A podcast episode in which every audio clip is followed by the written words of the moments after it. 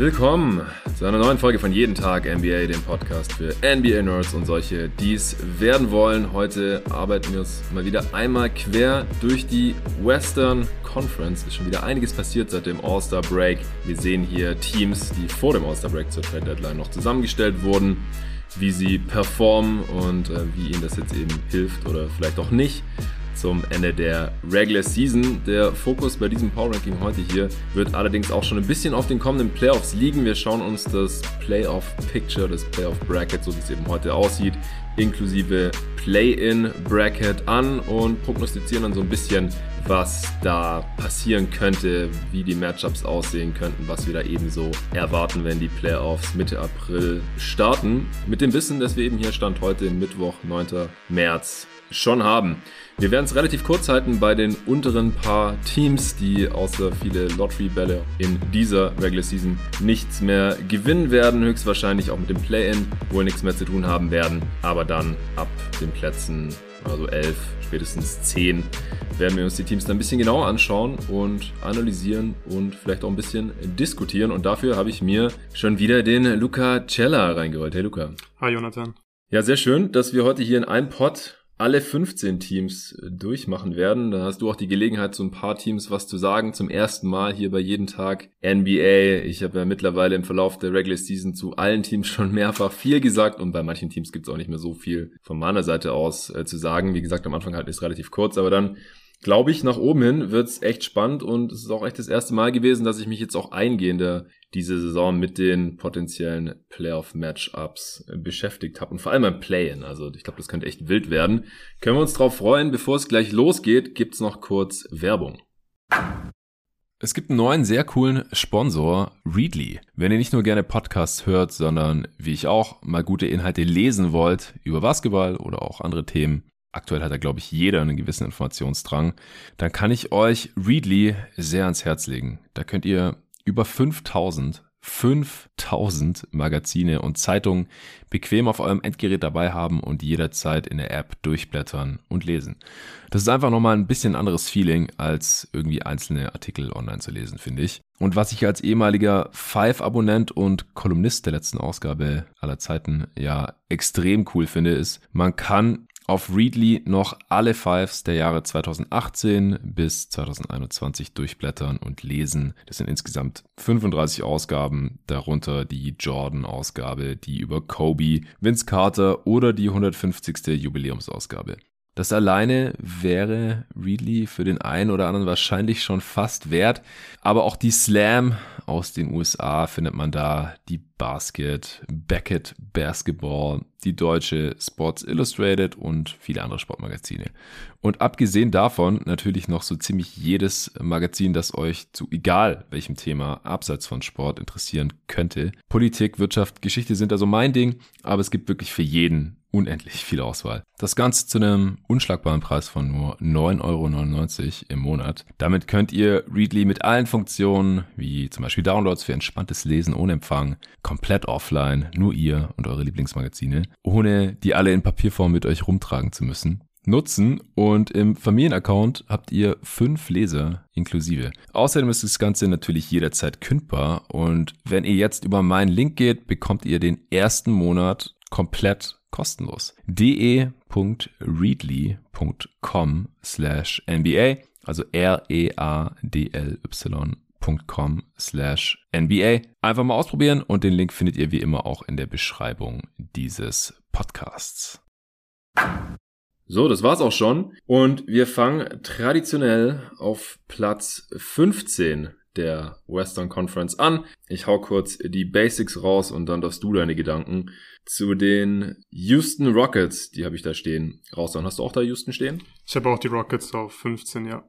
Ja, die stehen gerade auch auf Platz 15 in der Tabelle im Westen. Auch letztes Mal hatte ich sie da schon auf 15 und auch äh, viele Male davor schon das ist schon relativ lange klar, dass die Rockets höchstwahrscheinlich den schlechtesten Rekord im Westen einfahren werden. Stand jetzt haben sie 16 Siege bei 48 Niederlagen, nur einmal gewonnen, siebenmal verloren seit dem letzten Power Ranking Update, das ja Mitte Februar hier war.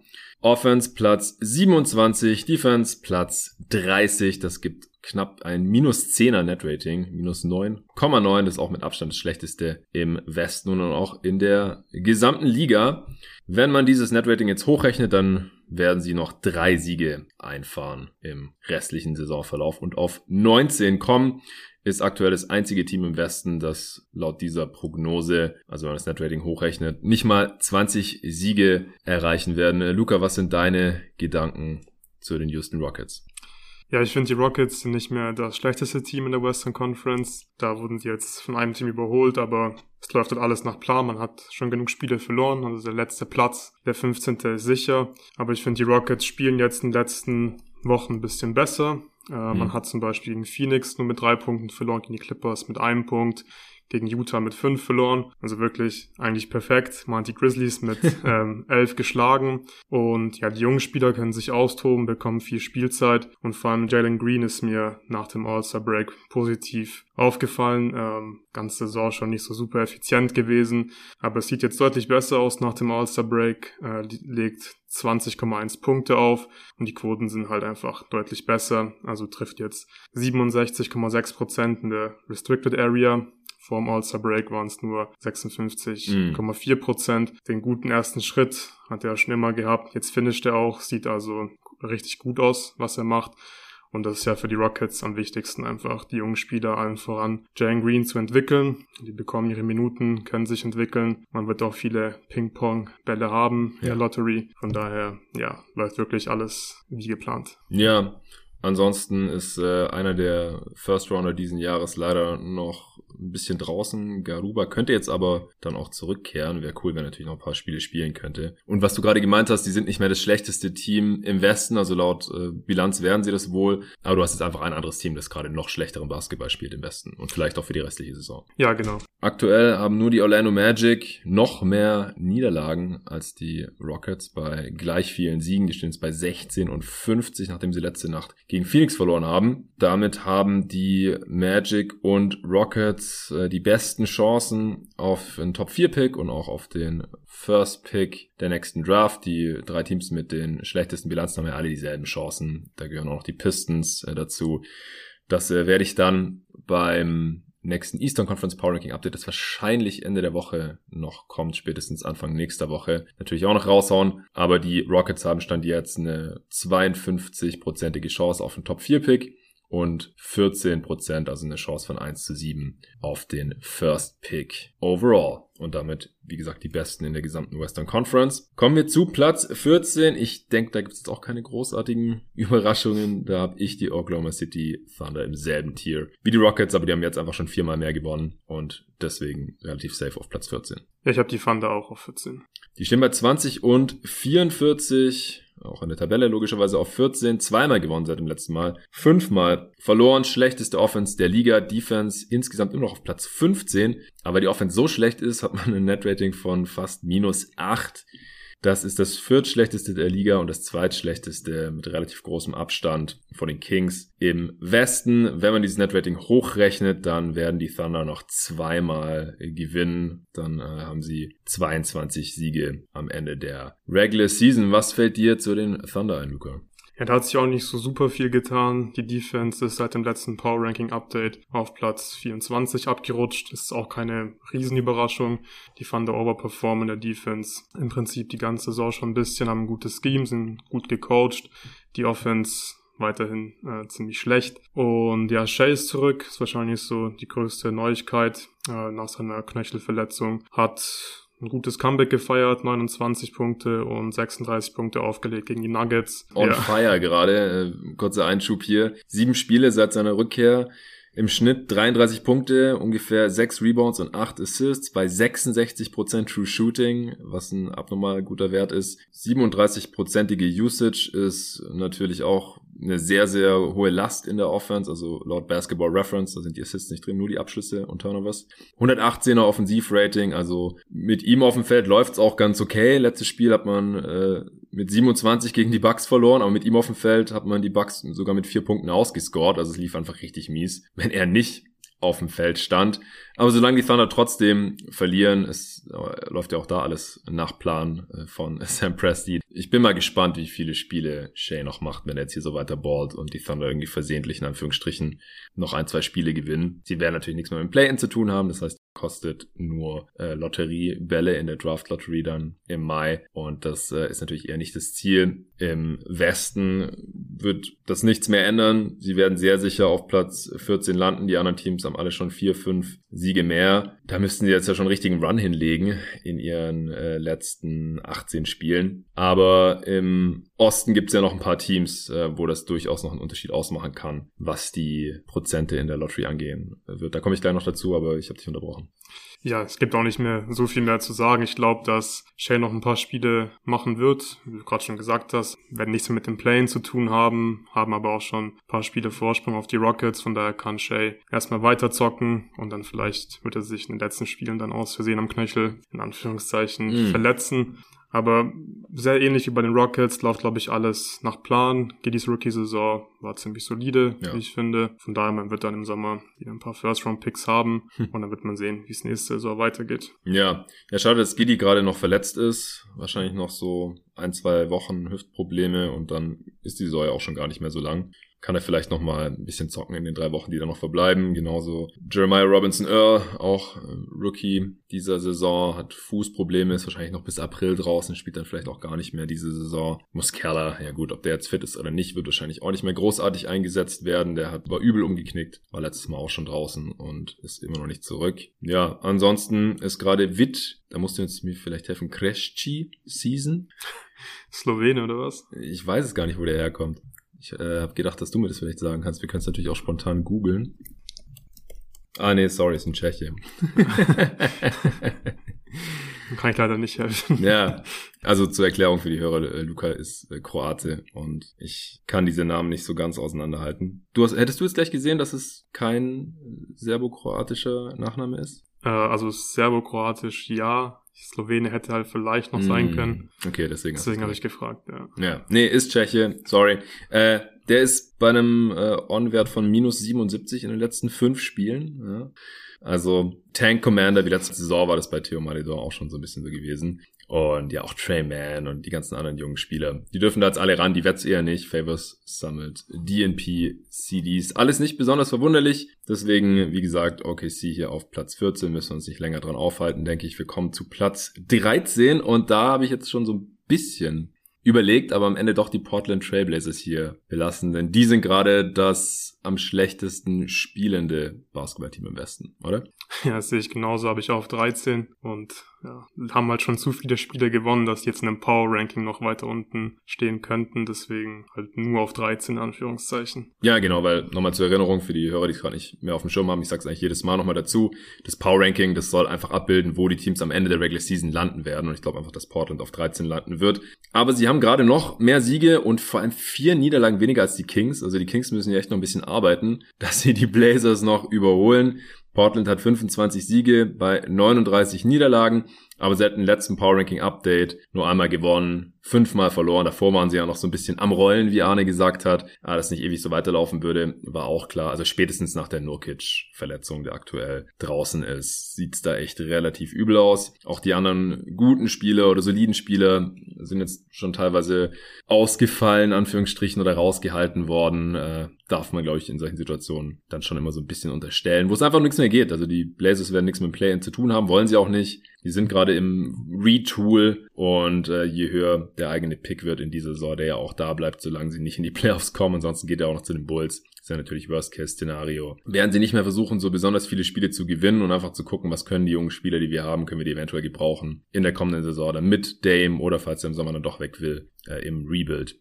Sie haben die zehn schlechteste Offense mittlerweile, also komplett eingestürzt. Da waren sie ja noch ganz solide, als sie noch mit ihrem ja, normalen Team mit Dame, CJ, Covington, Norm Powell, Nurkic und Co. Defensiv waren sie schon die gesamte Saison über sehr schlecht, immer noch die drittschlechteste Defense und das Netrating von minus 4,8 ist Platz 25 in der Liga und das viertschlechteste. Im Westen, wenn man es hochrechnet, kommt man auf 29 Siege. Dazu müssten sie jetzt noch viermal gewinnen in ihren letzten 18 Spielen. Mal sehen. Was fällt dir noch zu den Blazers ein?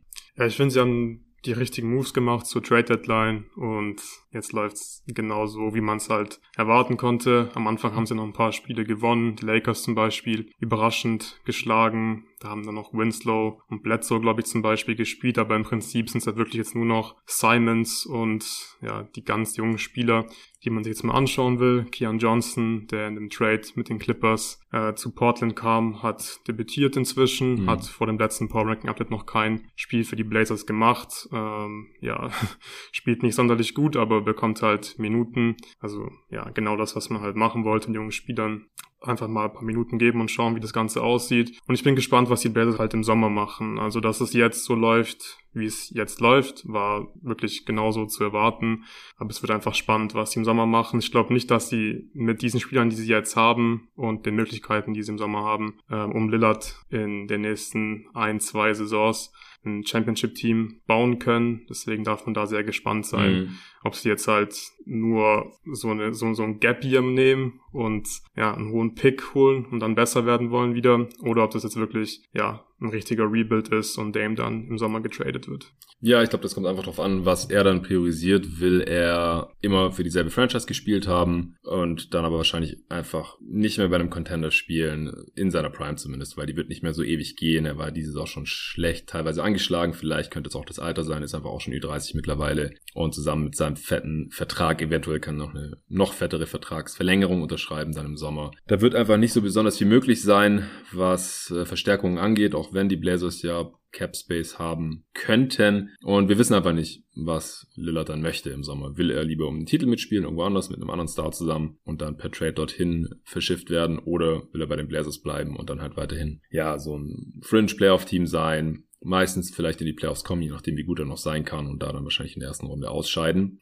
Mal sehen. Ja, Anthony Simons wurde ja jetzt im letzten Spiel auch schon rausgehalten. Der hat anscheinend was am, am Oberschenkel, ist aber nur Day-to-Day. -Day. War vielleicht jetzt auch die letzten Spiele schon äh, zu gut. Äh, ist vielleicht auch ein Spieler, den wir beide beim Most Improved Player noch hätten erwähnen können in unserem letzten gemeinsamen äh, Pod. Denn äh, seit er so eine große Rolle hat, ist er wirklich auch extrem stark gewesen, hat diese jetzt 30 Spiele gestartet, 27 waren noch von der Bank gekommen und wenn man sich halt äh, diese Splits anschaut, als Starter macht er halt 10 Punkte mehr im Schnitt als vorher, mehr als doppelt so viele Assists, 22 Punkte im Schnitt in 34 Minuten sind das, 5,5 Assists, er ist auch sehr viel effizienter in dieser größeren Rolle, was ja auch nicht bei jedem Spieler mal automatisch so ist, aber gibt's eben auch. Ja, manche Spieler fühlen sich eben in einer größeren Rolle wohler, wenn sie sich ihre Schüsse selber aussuchen können und nicht einfach warten müssen, was so für sie abfällt. 114er Offensivrating hat er als Starter in diesen 30 Spielen in über 1000 Minuten äh, gegenüber nur einem 105er von der Bank. Usage ist natürlich auch höher, also seine Abschlüsse sind mehr. True Shooting 5% besser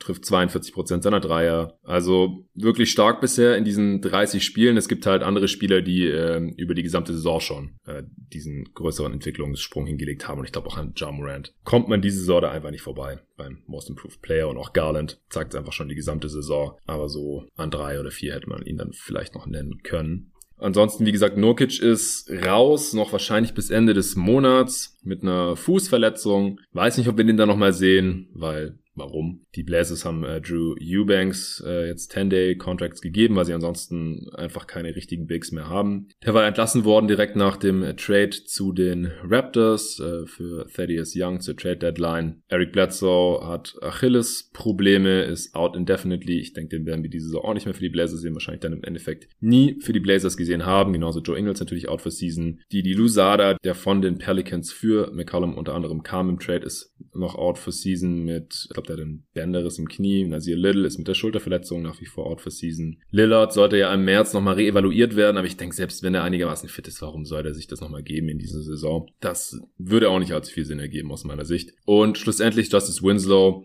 der ja ganz ordentlich aussah, so einen seiner besten Stretches in seiner Karriere hatte, weil er auch mal endlich effizient war. Torben und ich hatten ja noch ausführlich über ihn in der Redraft 2015 gesprochen. Der ist jetzt auch mit Achilles Sehnenproblemen äh, day to day und hat jetzt auch schon einige Zeit keine Games mehr gemacht, was ein bisschen schade ist. Also den würde ich ganz gerne auch nochmal sehen und ich denke die Blazers auch, weil er ja nächstes Jahr auch noch einen garantierten Vertrag hat, würden sie ihn wahrscheinlich auch noch ganz gerne evaluieren. Aber mit ihm in der Lineup lief es halt auch einfach bisschen zu gut.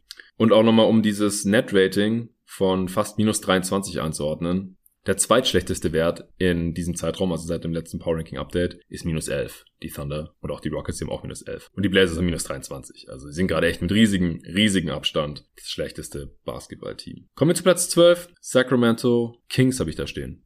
Ich habe die Kings auch auf 12 stehen und inzwischen auch aus dem Play-in-Schneckenrennen äh, verabschiedet. Ja. Ich glaube, die Kings haben wirklich keine Chance mehr aufs Play-in. Ich denke auch, die sind jetzt mittlerweile fast 20 Niederlagen unter einer ausgeglichenen Bilanz. 24 Siege, 43 Niederlagen. Platz 13 stehen sie jetzt auch gerade im Westen, also noch hinter den gerade besprochenen Blazers und auch noch hinter den Spurs, zu denen wir dann wahrscheinlich gleich kommen werden. Und das ist halt natürlich dann schon ein bisschen traurig, wenn das Play-In noch das Ziel war. Ja, Sabonis ist nächste Saison auch noch da. Da kann man natürlich auch mit ihm zusammen nochmal das Play-In oder die Playoffs angreifen, je nachdem, wie die Offseason so verläuft. Aber ja, Stand jetzt sehe ich es nicht so wirklich, wie die Kings signifikant besser werden. Müssen noch mal abwarten, wer sie dann coachen wird. Kurz nochmal zu den Basics. Zweimal gewonnen, sechsmal verloren seit dem letzten Mal. So läuft wirklich nicht so gut. Offense Platz 22, Defense Platz 29 insgesamt. Netrating von minus 5,7, hatte ich vorhin schon mal kurz angeschnitten, ist das drittschlechteste im Westen und das fünftschlechteste in der gesamten Liga. Wenn man es hochrechnet, kommt man am Ende auf 27 Siege. Das heißt, die Kings äh, müssten dafür noch dreimal gewinnen. Ja, was hast du noch für Gedanken zu den Sacramento Kings, Luca? Ja, ist schon super enttäuschend, dass man nach diesem ähm, All-In-Move fürs Plane Tournament jetzt so schlecht dasteht. Ich habe mir da schon ein bisschen mehr erwartet, ehrlich gesagt. Ähm, man hat jetzt nur die Spurs, die keine Spiele gewinnen können. Sie wollen es zwar, ja. aber sie können es nicht. Und die Thunder, die keine Spiele gewinnen wollen, geschlagen. Ansonsten schlägt man einfach die guten Teams nicht. Und es sieht auch nicht besonders gut aus. Also das erste Spiel gegen die, gegen die Minnesota Timberwolves da ja, habe ich schon ein bisschen Hoffnung gehabt, dass sie zumindest offensiv mit Sabonis halt deutlich besser sein werden, haben ihn da auch ganz gut eingesetzt also als Playmaking-Hub, auch den Elbows, hat dann die Cutter bedient und davon ist man jetzt irgendwie auch so ein bisschen weggekommen und mhm. Sabonis postet irgendwie extrem viel auf und läuft halt, ja, ganz normale Basic Pick and Rolls. Finde ich auch sehr einfallslos, äh, sieht nicht gut aus, ist nicht super erfolgreich. Also Fox und Sabonis sind jetzt in 630 Possessions minus 3,8, also Net Rating von minus 3,8. Ich glaube, das kann man schon so als eine Enttäuschung sehen. Da haben sich die Kings mit Sicherheit mehr erwartet, sind defensiv ja schon vor dem Sabonis Trade einer der schlechtesten Defenses der Liga gewesen. Mhm. Ist jetzt wie erwartet nicht besser geworden, sondern noch ein bisschen äh, schlechter. Man hat da jetzt Holmes zwar als Backup, aber ich finde, den hätte man halt auch wahrscheinlich schon traden sollen und den Kader dann für diese Saison noch ein bisschen optimieren. Diesen Kader um Fox und Sabonis. Ja, und im Großen und Ganzen ist es eigentlich so wie immer bei den, King, bei den Kings. Ich kann da jetzt nicht wirklich eine Richtung erkennen. Ich sehe nicht, wie sie in den nächsten Jahren, in den nächsten Saisons jetzt signifikant besser werden mit diesem Kern und Fox und Sabonis. Und das sieht dann einfach schon sehr, sehr schlecht aus, einige Wochen nach dem Sabonis Halliburton Trade, wenn du halt einen vielversprechenden Sophomore in seinem zweiten Jahr, der unter einem Rookie-Contract spielt, für Sabonis ja. Trade ist. Ja, aber ich glaube, es überrascht jetzt auch niemanden. Die Kings haben zudem noch das fünf schwerste Restprogramm. Mm. Das war dann auch so der ja, der letzte entscheidende Faktor für mich, dass ich sie jetzt hier komplett abgeschrieben habe. Ja, ähm, ich denke, die Kings werden nächste Saison wieder voll angreifen, wie sie es halt immer tun, also mhm. fürs, fürs Play-In, für die Playoff-Plätze. Aber ich sehe da relativ wenig Hoffnung, kurz- und mittelfristig für die Kings. Ja, also wie gesagt, das einzige Ziel waren jetzt wohl hoffentlich nicht nur die Play-Ins dieses Jahr, sondern dann eben auch mittelfristig besser zu werden mit Sabonis und dann eben Fox und Mitchell und dann mal sehen, wer, wer man von den ganzen anderen Spielern noch äh, mittelfristig halten wird. Ich muss mich noch korrigieren. Ich habe beim äh, Pod mit Arne müsste das gewesen sein, hatte ich noch gesagt, dass die Kings abseits von Rick Edelman, der sie acht Saisons gecoacht hat, mit allen anderen Coaches äh, 0 von 19 Saisons sind, wenn es darum geht, mindestens so viele Spiele zu gewinnen, wie man verliert. Also eine ausgeglichene Bilanz zu haben, das haben sie einfach kein einziges Mal geschafft, außer wenn Rick Edelman der Coach war, der das in allen acht Saisons geschafft hat. Aber es ist nicht 0 und 19, sondern 0 und 29. Ich äh, habe mich da versprochen, beziehungsweise hat es falsch im Kopf, ich hatte es nicht mehr vor mir. Also in 29 Saisons, in denen nicht Rick Adelman der Coach der Kings war, haben die Kings es kein einziges Mal geschafft, mindestens eine ausgeglichene Bilanz zu haben und diese Saison natürlich auch nicht dann, selbst wenn sie jetzt alle restlichen Spiele gewinnen würden, dann würden sie das nicht mehr schaffen, weil dann kommen sie nur auf 39 Siege bei 43 Niederlagen. Ansonsten ist äh, Rashawn Holmes aktuell auch draußen aus persönlichen Gründen. Das war ja auch schon ein bisschen eine seltsame Situation, weil der ja quasi zum Backup von Sabonis degradiert wurde, obwohl er eigentlich ja, für ein Backup zu gut bezahlt ist und auch einfach zu gut ist. Bin ich auch gespannt, wie sie die Situation dann lösen wollen. Zu Trade Deadline haben sie ihn ja nicht direkt abgegeben, aber dass es keine Lösung ist, Holmes und Sabonis viel nebeneinander spielen zu lassen, ist auch klar, weil es einfach die Zone dann verstopft, weil beide keine respektablen Dreier-Shooter sind. Also Holmes überhaupt nicht und Sabonis nicht genug. Ansonsten hat sich an der verletzten Situation jetzt nicht so besonders viel getan. Harkless und Lamb sind gerade noch Day-to-Day -Day. und Terrence Davis ist weiterhin raus für die restliche Regular Season. Das war aber letztes Mal auch schon, denn er hat sich das gebrochen. Ja, das wird alles äh, nichts mehr großartig am restlichen Verlauf der Kings-Saison verändern. Wenn die noch, noch mal irgendwie in die Nähe vom Play-In kommen, dann falle ich vom Glauben ab. Da habe ich aktuell die Spurs sogar noch näher dran. Die äh, habe ich auf Platz 11 und ich gehe mal davon aus, du auch. Ja, ich habe die Spurs auch auf 11. Ja, da führt eigentlich gerade nicht so wirklich was dran vorbei. Sie haben mehr Siege als die Kings und natürlich auch weniger Niederlagen. 25 Siege, 40 Niederlagen. Allerdings stehen sie immer noch hinter den Blazers, die noch eine Niederlage weniger haben und damit auf Platz 12 im Westen. Letztes Mal habe ich noch gesagt, die Spurs sind das beste Team von allen, die sich dieses Schneckenrennen liefern im Westen um die letzten beiden Play-in-Plätze Plätze 9 und 10 in der Conference. Äh, aber sie, sie spielen gut, aber sie können ihre Games halt einfach irgendwie nicht closen. Das ist ein großes Problem. Kann man auch mit dem Spielermaterial erklären oder wie Tobi es neulich genannt hat. Ja, ihr kennt ihn, Tobi Bühner hier, auch häufiger Gast bei Jeden Tag NBA und seines Zeichens äh, Spurs Fan und Experte. Und der hat gesagt, das ist einer der besten Tank-Jobs ever, weil wenn die Spurs ihre ganzen knappen Spiele mit einer normalen Siegesbilanz beenden würden, dann hätten sie halt eine viel, viel, viel bessere Bilanz und damit natürlich auch viel schlechtere Lottery-Chancen dann im Mai. Denn so stehen sie, wie gesagt, nur bei 25, 40, obwohl sie nur ein leicht negatives Netrating von minus 0,7 haben. Seit dem letzten Mal haben sie dreimal gewonnen, viermal verloren, also besser als alle anderen Teams, die wir bisher besprochen haben, aber es reicht halt noch nicht, um sie dann hier auf Platz 10 zu belassen, wo ich sie letztes Mal noch hatte. Offense Platz 16, Defense Platz 21, das äh, leicht negative Netrating ist Platz 18 der Liga und Platz 9 im Westen. Und sie werden, wie es gerade aussieht, trotzdem nicht ins Play-In kommen. Das ist schon tough, wenn man sein Netrating so hart underperformt, wenn man das Netrating hochrechnet. Käme man auch auf 39 Siege, das werden sie nicht mehr schaffen, denn dazu müssten sie jetzt 14 ihrer letzten 17 Spiele gewinnen. Was fällt dir zu den Spurs ein? Ja, ich glaube, die Spurs kann man auch schon fast abschreiben aus dem Play-in-Rennen. Ähm, die einzige Hoffnung ist vielleicht noch der vergleichsweise leichte Restspielplan. Man hat den neunt leichtesten Restspielplan in der äh, NBA. Man spielt noch dreimal gegen Portland. Das sollten mhm. auch für die Spurs drei Siege sein. Da sollte es nicht so wirklich knapp werden. Dann hat man noch ein wichtiges Spiel gegen die Pelicans im direkten Vergleich oder gegen direkten Konkurrenten. Die Lakers hat man ja vor kurzem geschlagen, äh, ohne LeBron. War ein wichtiger Erfolg, dass man da halt noch ein bisschen diesen Play-in-Rennen bleiben kann. Mhm. Aber wie du schon gesagt hast, sie gewinnen einfach keine knappen Spiele. Ich finde auch, dass es nicht nur Pech ist, es liegt einfach auch im Spielermaterial. DeJounte Murray ist der beste Spieler, hat einen Riesensprung diese Saison gemacht, vor allem als äh, Playmaker, aber es hat auch nicht der geborene Closer. Also das finde ich jetzt nicht verwunderlich, dass die Spurs mit DeJounte Murray als besten Spieler Schwierigkeiten haben, ja. Spiele zu closen. Ähm, ist einfach nicht so sein Ding jetzt äh, konstant seinen Wurf für sich selbst zu kreieren und das vor allem dann in der Klatsch zu machen, ähm, ist auch nicht der beste Spieler in Isolation, wenn man sich da mal die Stats anschaut. Von daher finde ich das jetzt nicht so super verwunderlich. Mhm. Ähm, aber ich bin froh, dass die Spurs auch zur Trade Deadline einfach ähm, eine klare Richtung für sich gefunden haben. Ich glaube, man will gar nicht unbedingt ins Play-In kommen und ich finde, das ist auch einfach ähm, ja der richtige Move. Ich glaube, den Spurs bringt das jetzt nicht so viel, da sind äh, die Lottery Odds deutlich wichtiger und ja, ist wirklich ein sehr, sehr guter Tankjob, den die da machen, dass man einfach trotzdem kompetitiv ist, aber halt jedes knappe Spiel verliert. Ich glaube, das ist äh, auch gut für die jungen Spieler bei den Spurs. Dass man nicht äh, ständig irgendwelche Klatschen kassiert. Genau, dass ja. man einfach, ja, versucht, guten Basketball zu spielen.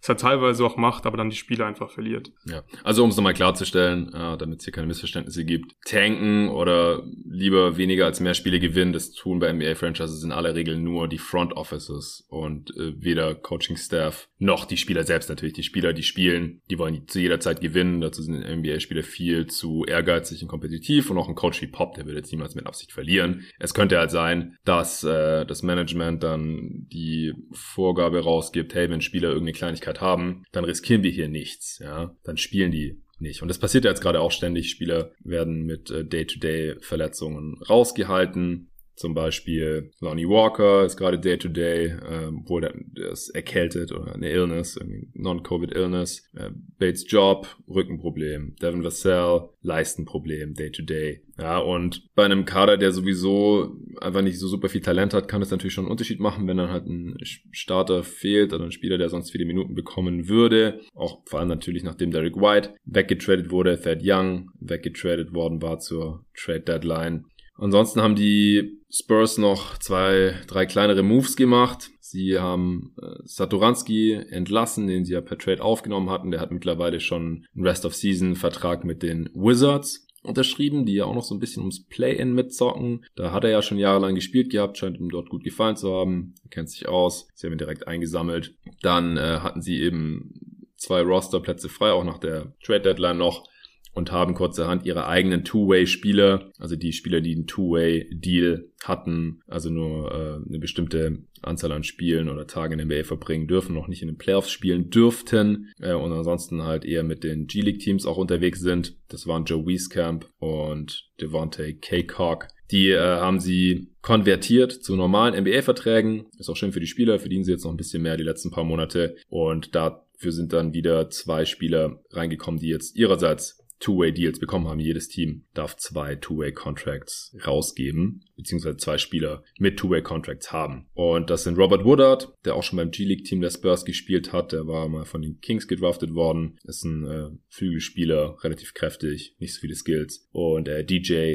Stewart, der ist ein Shooting Guard, auch schon ein bisschen älter. Ja, letztendlich äh, nichts Weltbewegendes, aber wollte ich hier noch erwähnt haben. Und dann wollte ich noch erwähnt haben, dass Popovic mit diesem Sieg gegen die Lakers mit äh, Don Nelson gleichgezogen ist, was die All-Time Wins als Head Coach angeht, 1335. Hat er jetzt erreicht und ich würde mal stark davon ausgehen, dass er noch mindestens ein Spiel gewinnt und dann der Coach mit den meisten Siegen in der NBA-Geschichte sein wird mit 1336 Siegen oder vielleicht sogar noch ein paar mehr. Aber ich sehe es wie du. Ich bezweifle leider mittlerweile, dass sie noch ernsthafte Chancen haben, auf Platz 10 zu kommen. Es ist natürlich noch möglich. Sie sind eigentlich gut genug. Sie müssten halt mal Spiele klausen, aber es ist halt kein Zufall, dass sie es nicht so wirklich gut können. Und die Pelicans und Lakers und alle anderen Teams darüber, die haben halt schon einen kleinen Vorsprung, was die Bilanz angeht und naja, je nachdem, wer halt am Start ist bei den, bei den Teams, auch die besser besetzten Kader und natürlich auch die Ambition, ins Play-In zu kommen. Ganz offensichtlich. Sowohl die Pelicans als auch die Lakers und alle anderen Teams. Und die Spurs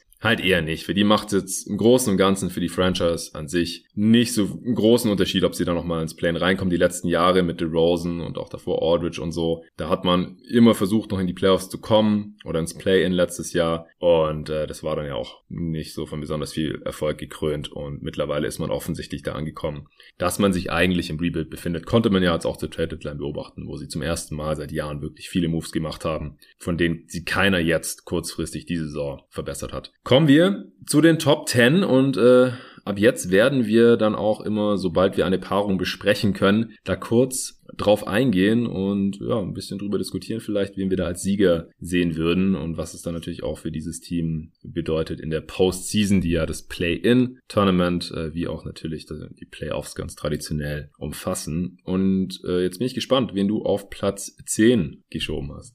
Ja, ich habe tatsächlich die Lakers auf Platz 10 geschoben.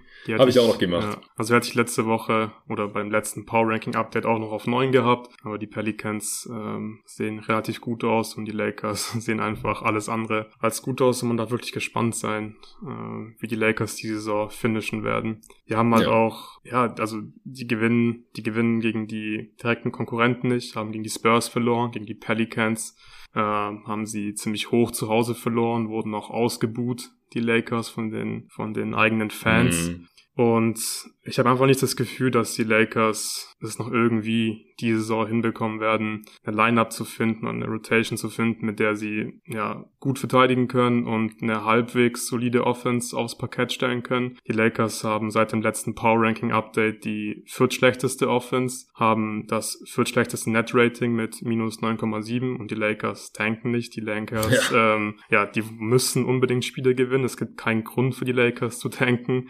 Ähm, ja, und man hat halt ein Spiel gegen die Warriors äh, mit ja, gewonnen. Da hat LeBron 56 Punkte aufgelegt und ich habe so ein bisschen das Gefühl, dass es halt genau in diese Richtung geht, dass die Lakers halt ihre Spiele nur gewinnen können, wenn LeBron halt eine sehr, sehr gute Performance hat. Mhm. Also ja, 40 plus irgendwie scored und das Team halt komplett alleine zu, zu einem Sieg trägt und ich glaube, ja, in die Play-ins werden sie schon kommen, aber darüber hinaus werden sie damit keinen Erfolg haben können diese Saison.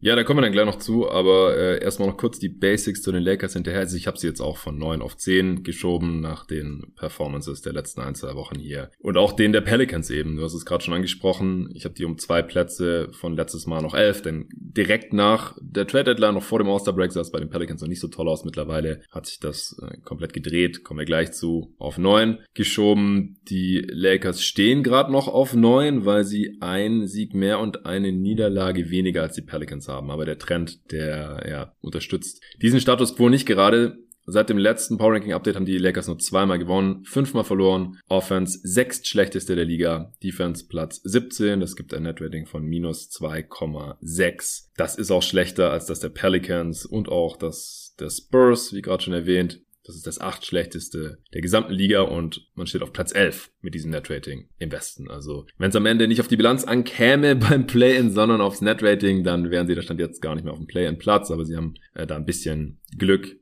und äh, ja, stehen eben gerade noch auf neun im Westen. Wenn man dieses Netrating hochrechnet, kommt man gerade mal auf 34 Siege. Da müssten sie noch sechsmal gewinnen in dieser Regular Season. Was sie könnten, aber du hast glaube ich gerade schon gesagt, sie haben den schwersten. Habe ich noch nicht gesagt, hast du noch nicht gesagt? auf jeden Fall erwähnen. Ja. Von daher bin ich mir doch ziemlich sicher, dass die Pelicans äh, am Ende der Saison vor den Lakers stehen werden und dann halt auf Platz 9 finishen werden, weil warum sollten die Lakers jetzt auf einmal Spiele gegen gute Teams gewinnen? Das sehe ich einfach überhaupt nicht passieren. Keine Anzeichen dafür, keine Entwicklung in diese Richtung. Ja, dementsprechend glaube ich, kann man die Lakers fast schon so ein bisschen ähm, einloggen auf 10.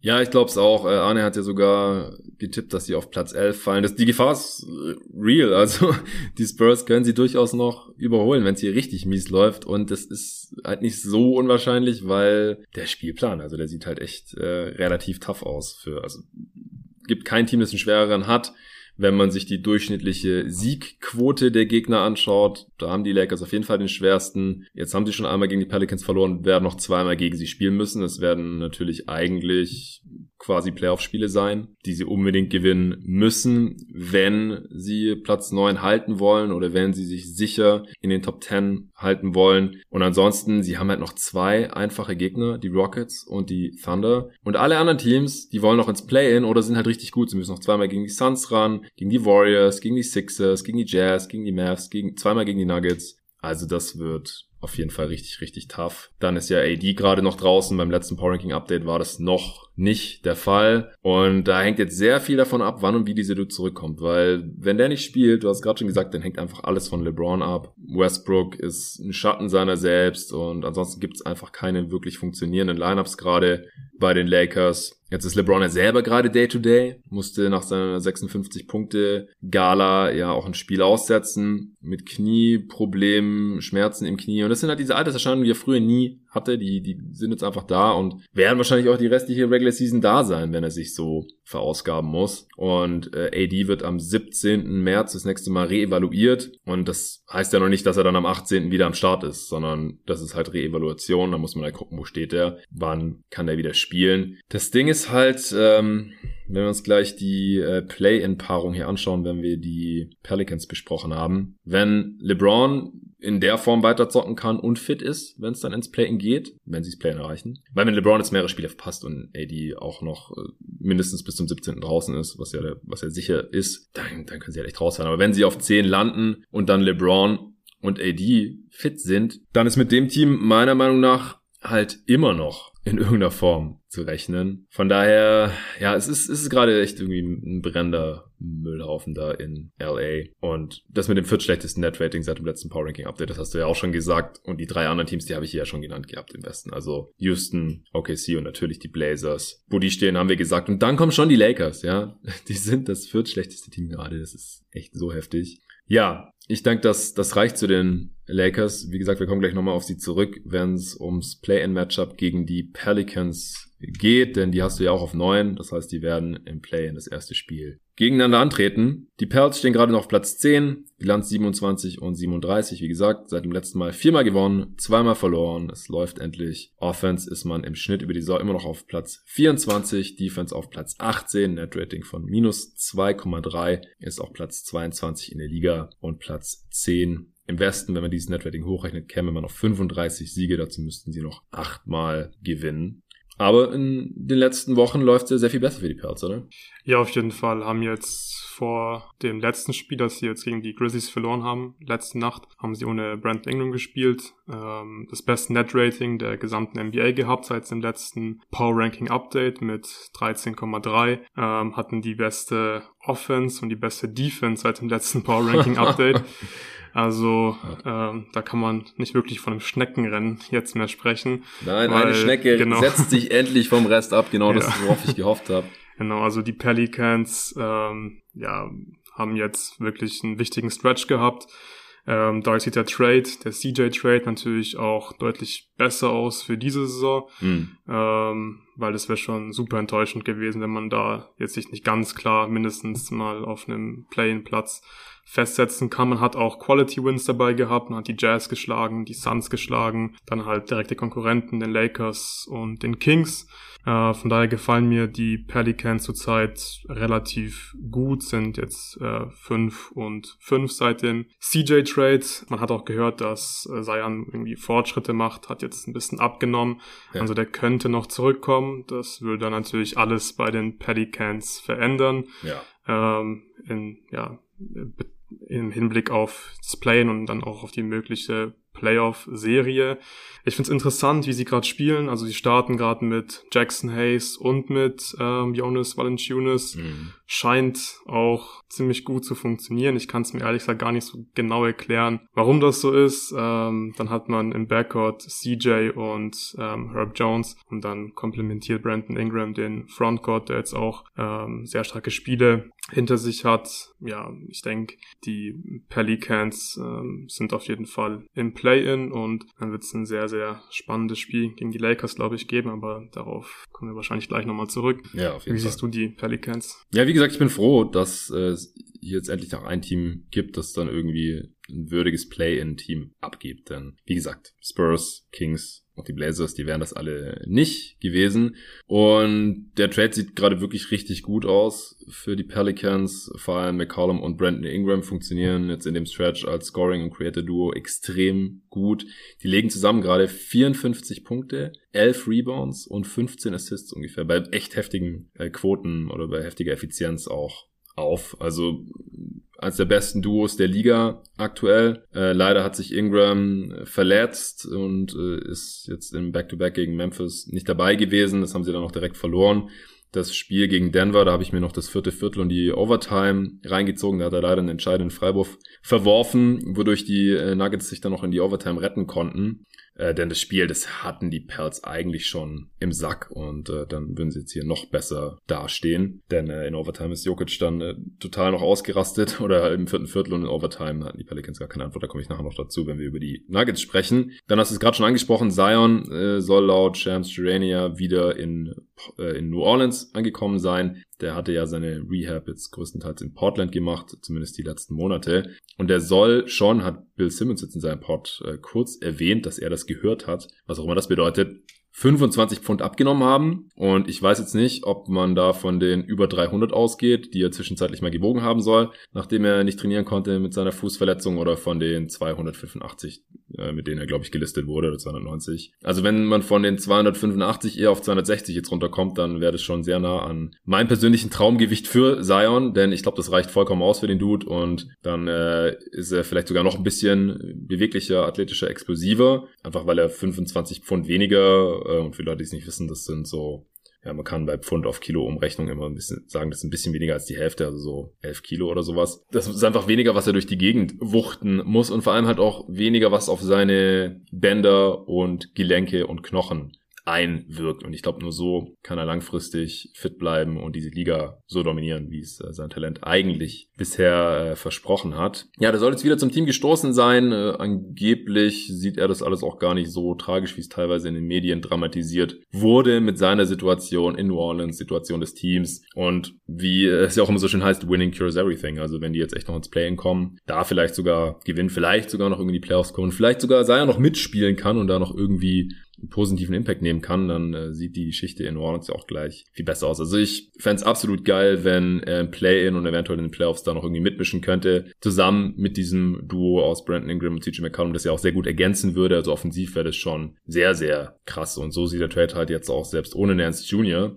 der nach seiner Knie-OP noch draußen ist, was man im ersten Moment zum Zeitpunkt des Trades ja noch nicht so wirklich wusste, trotzdem schon sehr gut aus für diese Saison und dann für die kommende höchst wahrscheinlich ja auch noch. Also Pelicans Lakers wäre das erste Matchup, das wir jetzt hier noch kurz besprechen müssten. Also da hängt halt wirklich sehr viel davon ab. Ist LeBron fit? Ist AD fit? Ist Zion vielleicht sogar fit? Also wer spielt da überhaupt gegeneinander? Ich glaube, so kann man zusammenfassen, weil sonst ist es echt schwer, das irgendwie zu prognostizieren. Was sind deine Gedanken zu dem Matchup? Ja, stimme ich dir voll zu. Es hängt einfach alles von diesen Verletzungen ab und von diesen Fragezeichen. Ich würde jetzt einfach mal davon ausgehen, dass Sayan diese Saison nicht mehr zurückkommt, weil ja, hat er einfach schon komisch angefangen dieses Jahr. Media Day hieß es, er ist ready für den Saisonstart. Jetzt gab es halt immer wieder Updates, von daher glaube ich, dass erst, wenn ich ihn wieder auf dem Parkett sehe. Und bei den Lakers bin ich mir ziemlich sicher, dass zumindest LeBron halt halbwegs fit ist. Bei AD ist es halt auch deutlich wahrscheinlicher. Er ist halt umgeknickt, hat eine Knöchel- bzw. Fußverletzung. Der sollte eigentlich, wenn alles normal läuft, auch wieder fit sein.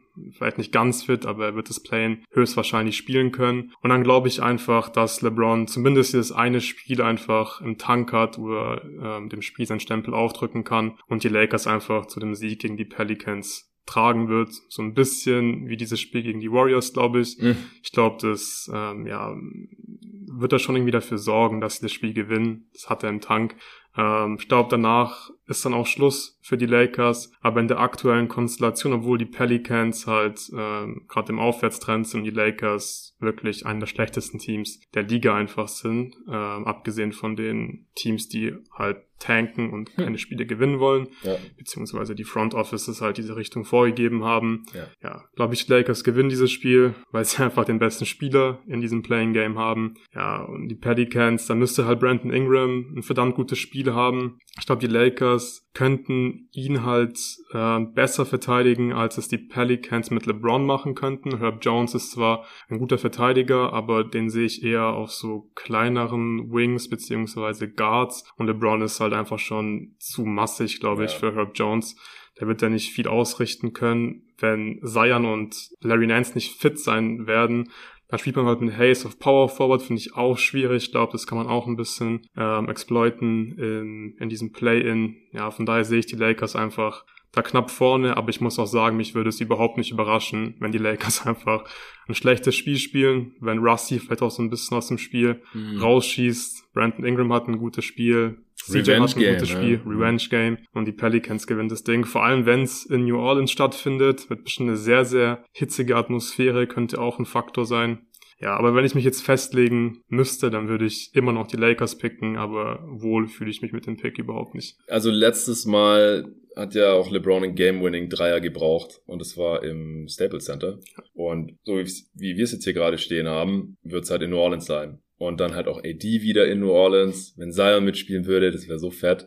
Äh, Brandon Ingram Revenge Game gegen die Lakers, der ja gegen AD getradet wurde. Also da, da kämen schon einige Storylines zusammen. Ich hätte sehr viel Bock auf dieses Spiel. Aber vorher spielen die beiden Teams ja auch noch zweimal gegeneinander. Und ja, die erste Preview, die sah jetzt nicht gut aus für die Lakers. War vielleicht auch ein bisschen Outlier. Ich bin sehr gespannt. Ich werde mir die beiden Spiele auf jeden Fall auch reinziehen, denn es sieht halt gerade sehr danach aus, dass das dann eben auch das Play-in-Matchup sein wird. Ich gebe dir recht, dass in einer One-Game-Sample LeBron immer noch gut genug ist, um der beste Spieler zu sein, da zu dominieren und das Ding einfach nach Hause zu fahren. Aber er ist noch mal ein Jahr älter und es ist wahrscheinlich auswärts. Er hat ein noch schlechteres Team als letzte Saison. Er ist jetzt gerade angeschlagen. Also da spricht auch vieles dagegen. Auf der anderen Seite, wenn er einen guten Tag hat und wenn AD wieder da ist, dann könnte das halt schon ausreichen. Also hätte ich wirklich Schiss anstelle der Perls, weil sie haben eigentlich keine Defender gegen die beiden. Allgemein, also schon ein bisschen fluky, dass sie jetzt gerade so eine gute Defense haben, weil Herb Jones ist ein guter Defender. Aber ansonsten, ja, sie sind halt ein sehr großes Team gerade, super große Lineup, so wie sie starten mit den beiden Bigs und Jones und Ingram und dann noch äh, McCallum, der für den Guard ja auch eine gute Größe hat. Aber in einem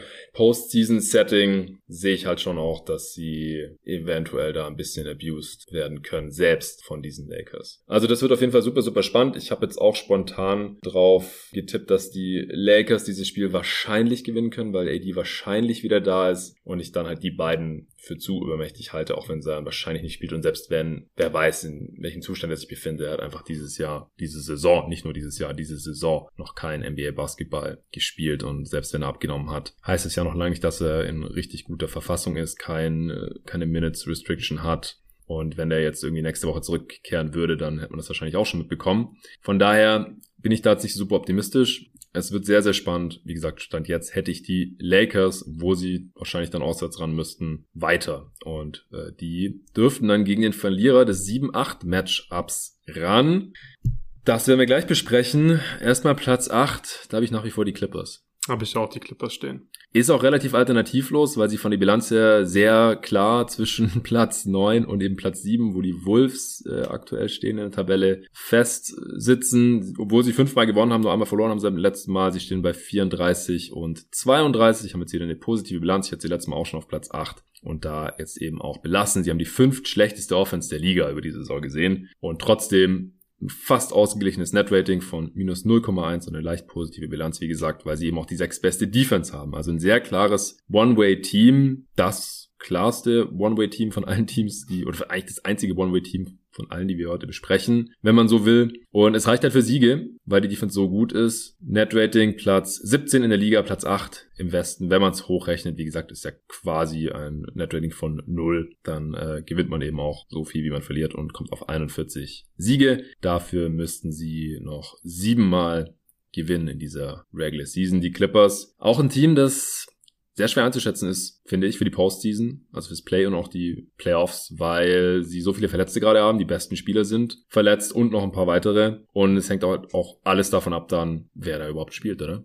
Ja, auf jeden Fall. Also ich gehe mal davon aus, dass PG wahrscheinlich zurückkehren wird, dann in dem Play-in-Spiel und in möglichen Playoff-Serie spielen wird. Ich finde, die Clippers sind aber trotzdem relativ deutlich das schlechteste Playoff-Team beziehungsweise Top-8-Team im. Westen. Mhm haben halt aufgrund der sehr starken Defense, hatten jetzt auch wieder die äh, beste Defense seit dem letzten Power Ranking Update, halt einen sehr hohen Floor für die Regular Season. Es macht einfach unglaublich viel aus, wenn du so eine gute Defense hast, wenn du einfach jede Nacht weißt, ja, die Defense wird dieses Team in die Position bringen, Spiele gewinnen zu können. Und ich glaube, in den Playoffs wird es einfach dann nicht mehr so viel wert sein, weil ich glaube, die Defense ist dann in den Playoffs einfach nicht mehr so gut, weil das Spielermaterial ist zwar nicht schlecht und es wird auch viel darüber gesprochen, dass äh, Tai Lu einen sehr, sehr guten Job macht und dass man dann ja in den Playoffs auch adjusten könnte, vielleicht zum Beispiel gegen die Suns in der, in der ersten Runde im Westen relativ viel switchen könnte, aber selbst mit PG, glaube ich, ähm, sind die anderen Teams im Westen einfach deutlich talentierter und das wird es dann einfach auch durchsetzen im Playoffs. Aber ja, im Großen und Ganzen haben die Clippers einfach einen sehr guten Job gemacht dieses Jahr. Man hatte keinen Grund, irgendwie Spieler zu resten. Die Picks sind eh alle in Oklahoma, beziehungsweise die Pick-Swaps und von daher hat man das Beste daraus gemacht gemacht. Aber ja, ich sehe einfach das Ceiling oder ich schätze das Ceiling von diesem Team einfach nicht so hoch an, selbst mit PG. Aber ich finde mhm. auch, dass sie einfach mega schwer einzuschätzen zu sind. Ähm, ich würde mich jetzt auch nicht drauf festnageln, dass sie zum Beispiel ja keine Serie in der ersten Runde super kompetitiv machen könnten, weil sie sind einfach schwer einzuschätzen. Aber ja, wenn ich jetzt meine Meinung dazu abgeben muss, dann glaube ich halt, dass sie ja in der ersten Runde keine guten Karten haben. Ja, das denke ich auch. Sofern Kawhi halt nicht zurückkommt. Falls der zurückkommt, ist äh, natürlich alles. Ja, da hat Tai ja vor kurzem auch gesagt, dass, ja, ja. dass Kawhi äh, sehr wahrscheinlich nicht zurückkommt. Und ich glaube halt einfach auch nicht, dass halt ein Spieler, solange er nicht gespielt hat, dann zurückkommt und dann Playoff-Basketball spielt und halt auf so einem Niveau spielen kann, dass die Clippers halt wirklich eine Chance haben auf den Titel. Und dann ist es halt wirklich nee, schon zu riskant, einfach Kawhi spielen zu lassen, weil warum lässt du dann Kawhi spielen, damit er jetzt einfach ja ein paar Minuten bekommt, dass er dann nächste Saison nicht äh, von null sozusagen startet. Ich glaube, es lohnt sich einfach mhm. nicht und man riskiert vielleicht auch irgendwie eine erneute Verletzung. Das wäre einfach super ärgerlich. Ich glaube, es macht einfach mehr Sinn, vor allem mit Kawais Verletzungshistorie, dass man, dass man da jetzt einfach auf Nummer sicher geht, Kawhi diese Saison nicht mehr spielen lässt und dann nächste Saison dann aber wirklich richtig angreift, weil den Kader dafür haben sie auf jeden Fall, hat eine super Trade Deadline. Man darf dann sehr gespannt sein, was äh, nächste Saison passieren wird. Ja, vor allem, weil ja auch noch ein Paul jetzt raus ist. Ähm, das ist noch eine weitere Schwächung. Dann jetzt noch Robert Covington aus persönlichen Gründen hat Ty Lewis das Protokoll gegeben, dass er nicht weiß, wie lange der jetzt raus ist. Ähm, wir wünschen auf jeden Fall alles Gute. Wir wissen nicht, worum es da geht. Auf jeden Fall keine, keine Verletzung offenbar. Ähm, ich denke halt, wenn Kawhi nochmal spielt diese Saison, dann müsste er jetzt halt demnächst zurückkommen. Auf der anderen Seite ist Kawhi so ziemlich der Spieler in der Liga, von dem ich halt erwarten würde, dass wenn er zurückkommt, dass der jetzt nicht so den riesen Ramp-Up braucht, sondern halt einfach sein, sein Ding direkt durchziehen könnte. Und mit einem halbwegs fitten Kawhi und einem halbwegs fitten Paul George ist das Team halt schon äh, nicht so das unterschätzen, denke ich. Also gerade halt in der ersten Runde wäre das halt ein überdurchschnittlich schwerer Gegner und dann halt auch im, im Play-In selbst im ersten Spiel dann äh, gegen Platz 7 hat der Platz 7 dann Heimrecht, wären sie aus meiner Sicht dann eben direkt der Favorit. Aber solange wir das nicht wissen, ist alles relativ schwer einzuschätzen. Ich denke auch, im mittleren Outcome müssen wir wahrscheinlich davon ausgehen, dass Paul George irgendwie zurück ist, aber vielleicht nicht bei 100 Prozent. Also der hatte jetzt am 25. Februar auch eine Reevaluation, dann wurde mal wieder gescannt sein Ellbogen, danach hieß es ja, es ist besser, aber kann immer noch nicht spielen. Also halt auch nicht ideal. Und wie gesagt, noch ein Paul hat einen Fußbruch, der wird sicherlich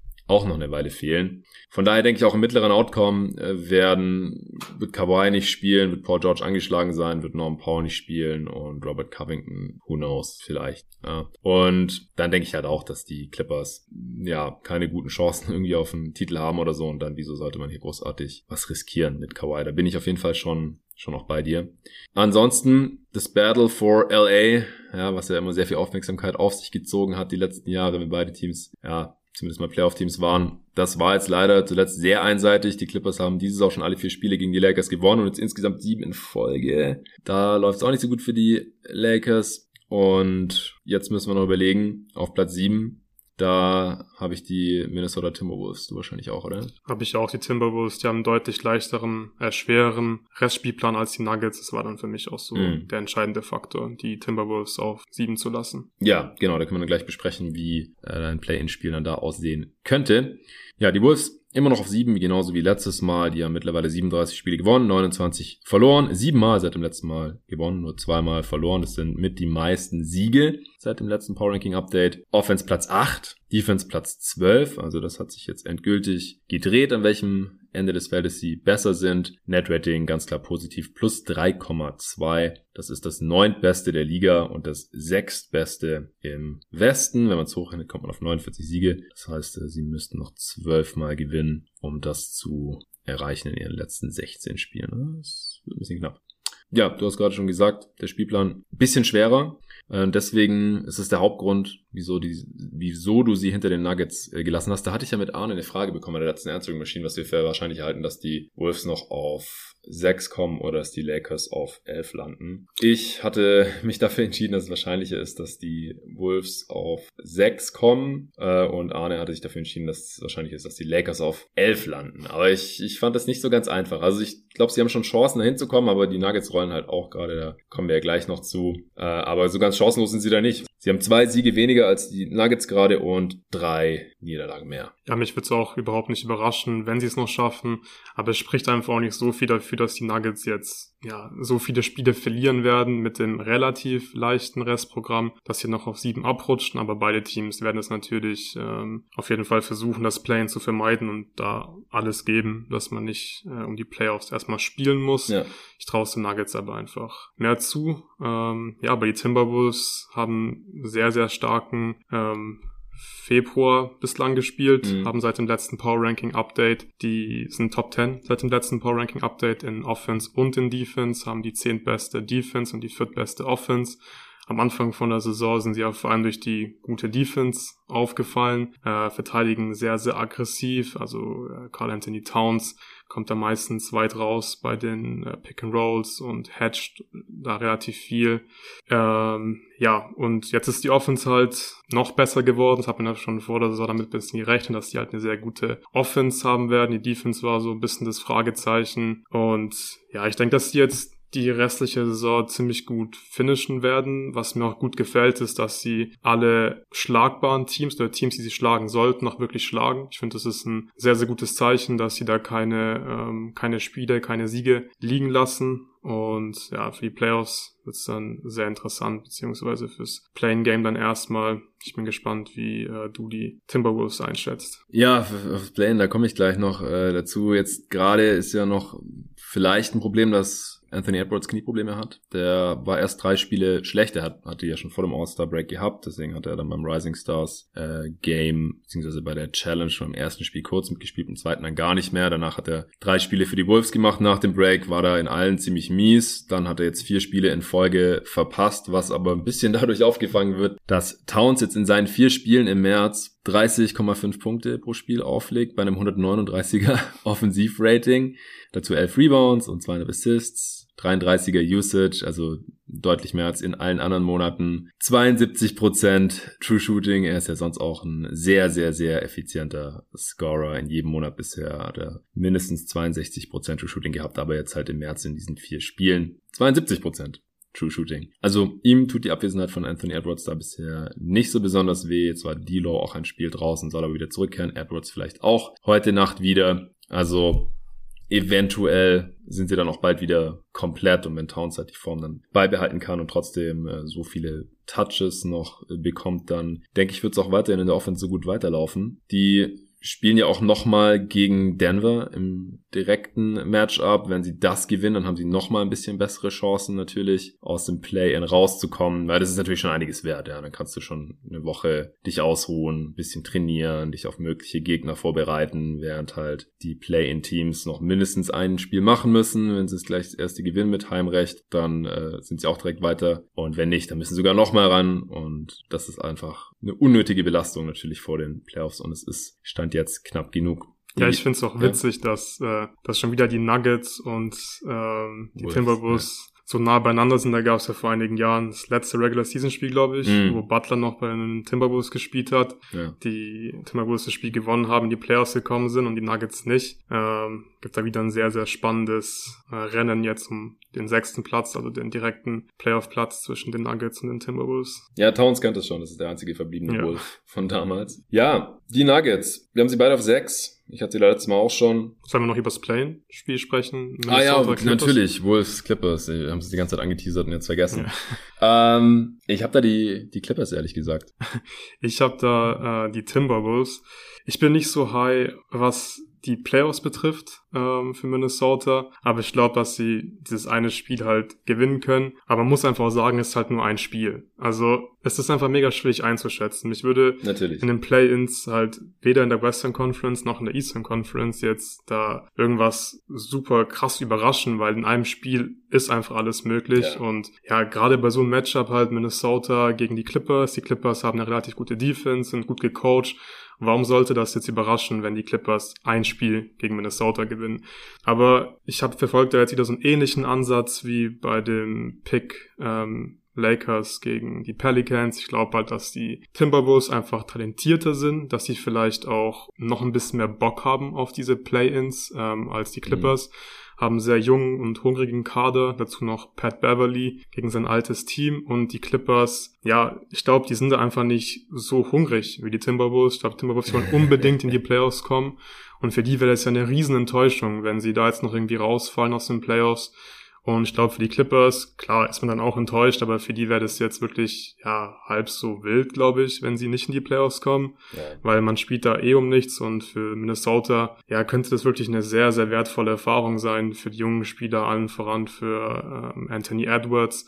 Und ich glaube, haben auch Heimvorteil. Ich glaube einfach, dass die Timberwolves sich da durchsetzen werden, zu Hause vor den eigenen Fans gegen die Clippers. Ja, bei den Argumenten würde ich gar nicht mal unbedingt widersprechen. Ja, ich weiß jetzt nicht in einem Einspiel-Sample. Also ich glaube, dass, dass die Clippers genauso motiviert sein werden wie die Wolves. Die wollen da genauso gewinnen. Klar, für die Franchise im Bigger Picture wäre es für die Wolves viel, viel wichtiger, keine Frage. Aber ich glaube, Reggie Jackson, Marcus Morris und Co., die wollen genauso viel Bock zu gewinnen wie die Wolves. Äh, Gerade hier noch gegen ihren Ex-Teammate Patrick Beverly und so. Da gibt's natürlich auch ein paar schöne Storylines. Und wenn dann da halt noch ein Paul George zurück sein sollte, vielleicht, vielleicht sogar ein Kawhi, also bis es nicht äh, offiziell dementiert ist, müssen wir davon ausgehen, dass die Chance irgendwie besteht. Ich würde jetzt nicht viel höher als, keine Ahnung, 20% ansetzen. Aber sie ist halt da. Und das müssen wir stand jetzt noch mit einberechnen. Und dann habe ich mir halt mal angeschaut, wie die drei Spiele der Clippers gegen die Wolves diese Saison bisher verlaufen sind. Hast du eine Ahnung? Ja, wenn du so fragst, haben die Clippers alle drei Spiele gewonnen. Dreimal so weggeklatscht. Ja. Also ich glaube, das ist einfach ein so übles Matchup für die, für die Wolves. Weil die, die Clippers mit ihren ganzen Wings, die, die können die Wolves da, glaube ich, sehr gut verteidigen. Ja, die haben sowohl für D'Lo als auch für Edwards, als auch für Towns haben die einfach verschiedenste Defender. Sie haben einfach eine sehr, sehr starke Defense, auch eine versatile Defense.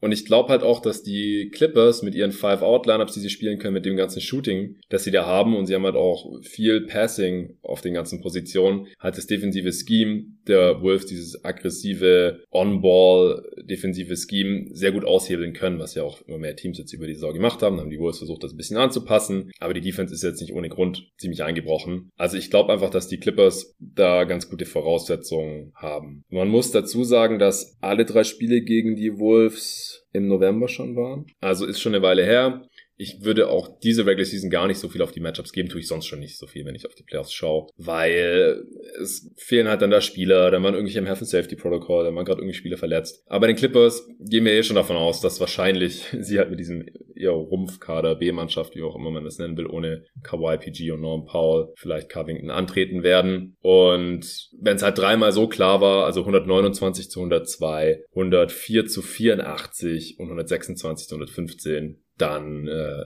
ist das halt schon so ein, so ein kleiner Fingerzeig in die Richtung. Klar, sie müssten auswärts gewinnen, aber du sagst ja selber, es ist ein bisschen ein Toss-up bei einer One-Game-Sample-Size.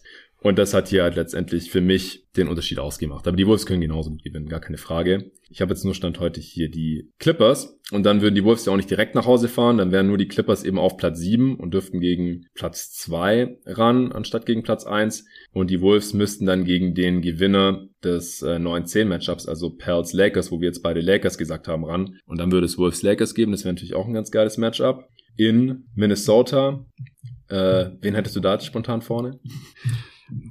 Da würde ich die Timberwolves picken gegen ja. die Lakers. Ich würde aber auch die Clippers gegen die Lakers ja. dann picken, falls die Clippers halt das erste Playing Game verlieren. Also ich könnte mir einfach gut vorstellen, LeBron gewinnt den Lakers das erste Spiel und dann ist einfach Feierabend im zweiten.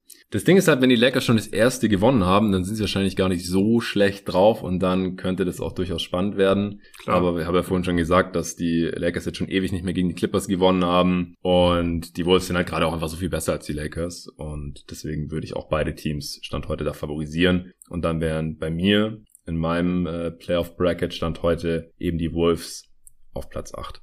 Gut, dann kommen wir jetzt zu den Nuggets. Die stehen bei 39 und 26. Siebenmal gewonnen, seit dem letzten Mal nur einmal verloren. Das ist die beste Bilanz zusammen mit den Mavs. Offense Platz 9, Defense Platz 13, gibt ein Netrating von plus 2,7, also durchaus schlechter als das der Wolves, aber sehr deutlich positiv noch. Das ist das 12. Beste insgesamt, das 7. Beste im Westen und als Hochrechnet kommt man auf 48 Siege. Dafür müssten sie nur noch neunmal gewinnen diese Regular Season. Was hältst du von den Nuggets? Bei den Nuggets hängt halt einfach alles davon ab, ob und wann äh, Jamal Murray und auch Michael Potter Jr. zurückkehren. Falls vor allem Murray halt zurückkommt, ändert das schon ziemlich viel. Dann hat man da einfach ein viel höheres Ceiling. Wenn man jetzt mal davon ausgeht, dass Murray und Michael Potter Jr. nicht rechtzeitig fit werden, dann finde ich, geht's halt so ein bisschen in die Richtung wie bei den Clippers. Ähm, man hat halt einen gewissen Floor, der ist relativ gut, wenn man Nikola Jokic hat. Also klar, diese, die Situation ist anders als bei den Clippers. Da ist halt die Defense vor allem gut, ist ein Team-Effort und hier hat man halt einfach einen herausragenden Spieler, der einfach alle besser macht. Und offensiv, denke ich, werden die Nuggets ähm, eklig sein zu spielen. Jokic wird auf jeden Fall performen in den Playoffs. Ähm, für mich stellt sich halt die Frage, wie viele Würfe können seine Mitspieler treffen? Vertraue ich zum Beispiel Aaron Gordon, dass er genug Punkte macht? Oder wird Aaron Gordon halt 0 von 5 werfen in ein paar Spielen? Dann glaube ich, haben halt die Nuggets gar keine Chance. Und ja, also sie sind ein gutes Team, aber halt kein sehr gutes in der jetzigen Konstellation, wenn Mary und Michael Porter Jr. nicht zurückkommen. Ja, und selbst wenn die zurückkommen, ich weiß halt nicht, wieso man da so viel optimistischer sein sollte als bei den Clippers, ehrlich gesagt. Weil, ich meine, beide sind zusammengenommen nicht so gut wie das Duo der Clippers. Sie hatten auch schwere Verletzungen, also vor allem Murray ist jetzt auch ein Jahr draußen gewesen und am längsten draußen von allen vier besprochenen Spielern. MPJ hat eine Rückenverletzung gehabt, soll jetzt angeblich viel besser aussehen im Training als vor der Verletzung, wo ihn der Rücken ja wohl echt geplagt hat. Würde ich dir aber ein bisschen widersprechen, weil ich finde halt der Unterschied ist, man hat halt Jokic in MVP-Form über die ganze Saison ja. und bei den Clippers kommen halt PG und Kawhi nach Verletzungen zurück. Und ich glaube halt, dass Murray einfach schon einen riesen Unterschied machen kann, einfach weil er so ein guter Shooter ist und ein Pick-and-Roll laufen kann mit Jokic, weil Jokic wird einfach performen. Ich bin mir halt nicht sicher, dass PG nach so einer Verletzung, nach einer Ellenbogenverletzung, ähm, sein Wurf ist sehr wichtig für ihn, mhm. wirklich sofort performen kann. Kann natürlich sein, ähm, Klar, jetzt, wenn beide fit wären, würde ich auch sagen, dass PG und Kawhi als du besser sind. Aber ich glaube halt, die Nuggets haben auch hier wieder einfach ein bisschen höheren Floor als die Clippers, weil Jokic einfach eine brutal gute Saison spielt, hatten wir ja im Awards Podcast schon, äh, wie verrückt seine Zahlen in der Offense sind. Mm, ja, ja, gleich noch was. Ja. Aber ich, ich glaube halt, es wird dadurch ausgeglichen, dass bei den Clippers das Ceiling dann halt gleich so viel höher ist und ich glaube halt, dass es bei den Nuggets nicht so viel höher werden kann, weil weder Murray noch MPJ, da brauchen wir uns echt nichts vormachen, werden diese Saison noch wieder bei 100% sein. Das geht einfach nicht. Wir haben es jetzt auch erst bei den Warriors gesehen, wie das halt läuft, wenn ein Spieler während der laufenden Saison zurückkommt nach einer schweren Verletzung. Der ist auch noch nicht in Idealform. Die Warriors sind immer noch ein bisschen schlechter mit Clay auf dem Feld als ohne ihn. Solche Sachen ähm, hatten wir ja neulich auch schon drüber gesprochen. Ähm, beim Comeback Player of the Year, äh, woran das auch liegt, ja, dass er noch nicht mit Draymond gespielt hat und so weiter und so fort. Aber es kann, es könnte ja doch wirklich sein, dass wenn die beiden Dudes dann zurückkommen, Murray und MPJ, jetzt vielleicht noch während der Regular Season hieß es ja, dass die Nuggets erstmal schlechter sind, wenn die die integrieren. Ja, das halte ich nicht für ausgeschlossen. Und dann bin ich mir auch nicht zu 100% sicher, dass sie dann in den Playoffs schon besser sind auf einmal. Ja, die haben natürlich sehr viel mehr Talent als die Spieler, die jetzt dafür sie starten mussten. Äh, Green für MPJ und äh, Monty Morris für Jamal Murray und dann halt noch ein anderer Dude auf Guard. Das, das stimmt schon, aber ich finde, die Fragezeichen unterm Strich sind da nicht so viel kleiner als bei den Clippers. Da, dabei würde ich schon bleiben, außer dass es halt wahrscheinlicher ist, dass die zurückkommen als bei den Clippers. Das schon. Aber wir sehen sie ja beide auf sechs. Sie müssten dann gegen das Team auf Platz drei dran. Wir kommen da gleich zu, wem wir da haben. Ich bin da auch nicht so super optimistisch, gerade was die Playoff-Chancen der Nuggets angeht. Denn für mich sind sie halt als Team nicht besser als die Nuggets letzte Saison in Playoffs und die haben halt eklatante Schwächen aufgewiesen. Natürlich dann auch nachdem äh, Murray draußen war, aber wir wissen jetzt nicht, wie er zurückkommt, ob das dann wirklich so viel besser ist gleich. Es hängt dann alles an Jokic, der irgendwie noch mal krasser spielt als letztes Jahr, auch defensiv in der Regular Season bisher noch besser ist. Ich glaube, in den Playoffs wird er wieder auf ähnliche Probleme stoßen, ja, weil er dann einfach mehr abused werden wird. Ähm, kommen wir gleich zu, wenn wir über das, das Matchup sprechen der Nuggets. Regular Season, da sind wir uns einig. Sie rollen gerade trotz allem äh, oder wegen Jokic kann man glaube ich auch einfach so sagen und dass sie da auf sechs landen werden, das äh, halte ich für relativ sicher. Sie haben eine Chance auch auf fünf oder vielleicht sogar vier zu kommen. Das ist alles sehr nah beieinander da noch. Ich habe sie auch im selben Tier mit den Jazz und den Mavs und nicht mit den Wolves tatsächlich. Denn sie haben nur einen Sieg weniger jeweils als die Jazz und die Mavs und nur eine Niederlage mehr als die Mavs und zwei mehr als die Jazz. Und es läuft gerade sehr viel besser als bei Utah zum Beispiel. Die könnten sie locker noch kassieren und wenn bei den Mavs noch irgendwas Blödes passiert oder es da auf einmal nicht mehr so laufen sollte, dann können sie vielleicht sogar noch auf vier kommen. Aber wenn es nicht so gut läuft, dann könnten sie auch noch ins Play-In abstürzen. Das ist wirklich noch relativ offen. Ansonsten hatte ich ja vorhin schon gesagt, dass Jokic ein abartiges Spiel hatte gegen die äh, Pelicans im vierten Viertel und in der Overtime. Der hatte davor ein paar schwächere Games gehabt, hat dann Spiele ausgesetzt, war irgendwie nicht so ganz fit und dann gegen die Pelicans hat er die, sein Team wirklich zum Sieg getragen. Ich wusste, dass das Spiel in Overtime gehen würde, deswegen äh, habe ich gedacht, komm, ich schaue mir das vierte Viertel und die Overtime an, gestern Abend noch und dann äh, kam der wieder rein im vierten Viertel, hatte zu dem Zeitpunkt 16 Punkte und ich wusste, dass er am Ende 46 haben wird und ich so, warte mal, wann macht er jetzt bitte noch 30 Punkte? Ja, hat er halt noch kurz 10 von 11 aus dem Feld getroffen und glaube, neun von zehn Freiwürfen. Ich habe jetzt hier Quatsch aufgeschrieben, aber ist egal. Er hat vier Rebounds, drei Assists noch gemacht, nur im vierten Viertel und in Overtime noch ein Steal und ein Block. Und halt auch die, die ganzen wichtigen Plays down the stretch. Äh, der Block war wichtig, der Steal war wichtig, äh, quasi jeden Angriff entweder gescored oder ein Assist gespielt. Und er hat sein Team halt wirklich zum Sieg getragen. Also mehr anders kann ich es nicht ausdrücken. Er hat alles gegeben, gespielt wie ein Verrückter an beiden Enden des Feldes und ein eigentlich schon relativ aussichtloses Spiel gegen die Pelicans nochmal gedreht und den diesen Sieg einfach weggenommen. In dem Spiel, in dem er nicht gezockt hat, da hat DeMarcus Cousins äh, gespielt als Starter. 31 Punkte rausgehauen, gut, das waren die Rockets, bisschen Revenge Game auch. Ähm, ansonsten habe ich mir noch angeschaut und es spielt auch noch mit rein, warum die ich die Nuggets jetzt für die Playoffs ja, irgendwie nicht als Geheimfavorit oder irgend sowas sehe. Kandidat für Western Conference Finals oder irgendwie sowas.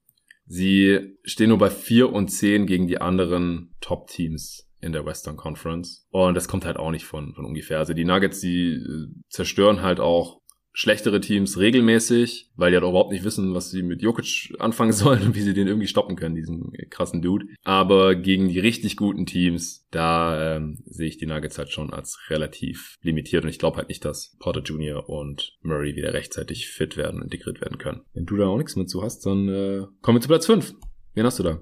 Auf Platz 5 habe ich jetzt äh, die Utah Jazz. Ich habe die Mavs einen Platz hochgeschoben. Ja, ich auch. Ja, eigentlich wie bei vielen Teams jetzt war auch ein bisschen der Spielplan, der restliche Spielplan dafür verantwortlich. Die Jazz haben einen deutlich schwierigeren Spielplan als die Mavs. Die haben das zweitleichteste Restprogramm aller Teams und Utah sieht einfach auch nicht so gut aus. Die letzten Wochen ähm, kommen wir wahrscheinlich gleich nach den Basic Stats dazu. Ja, hau ich jetzt mal kurz raus.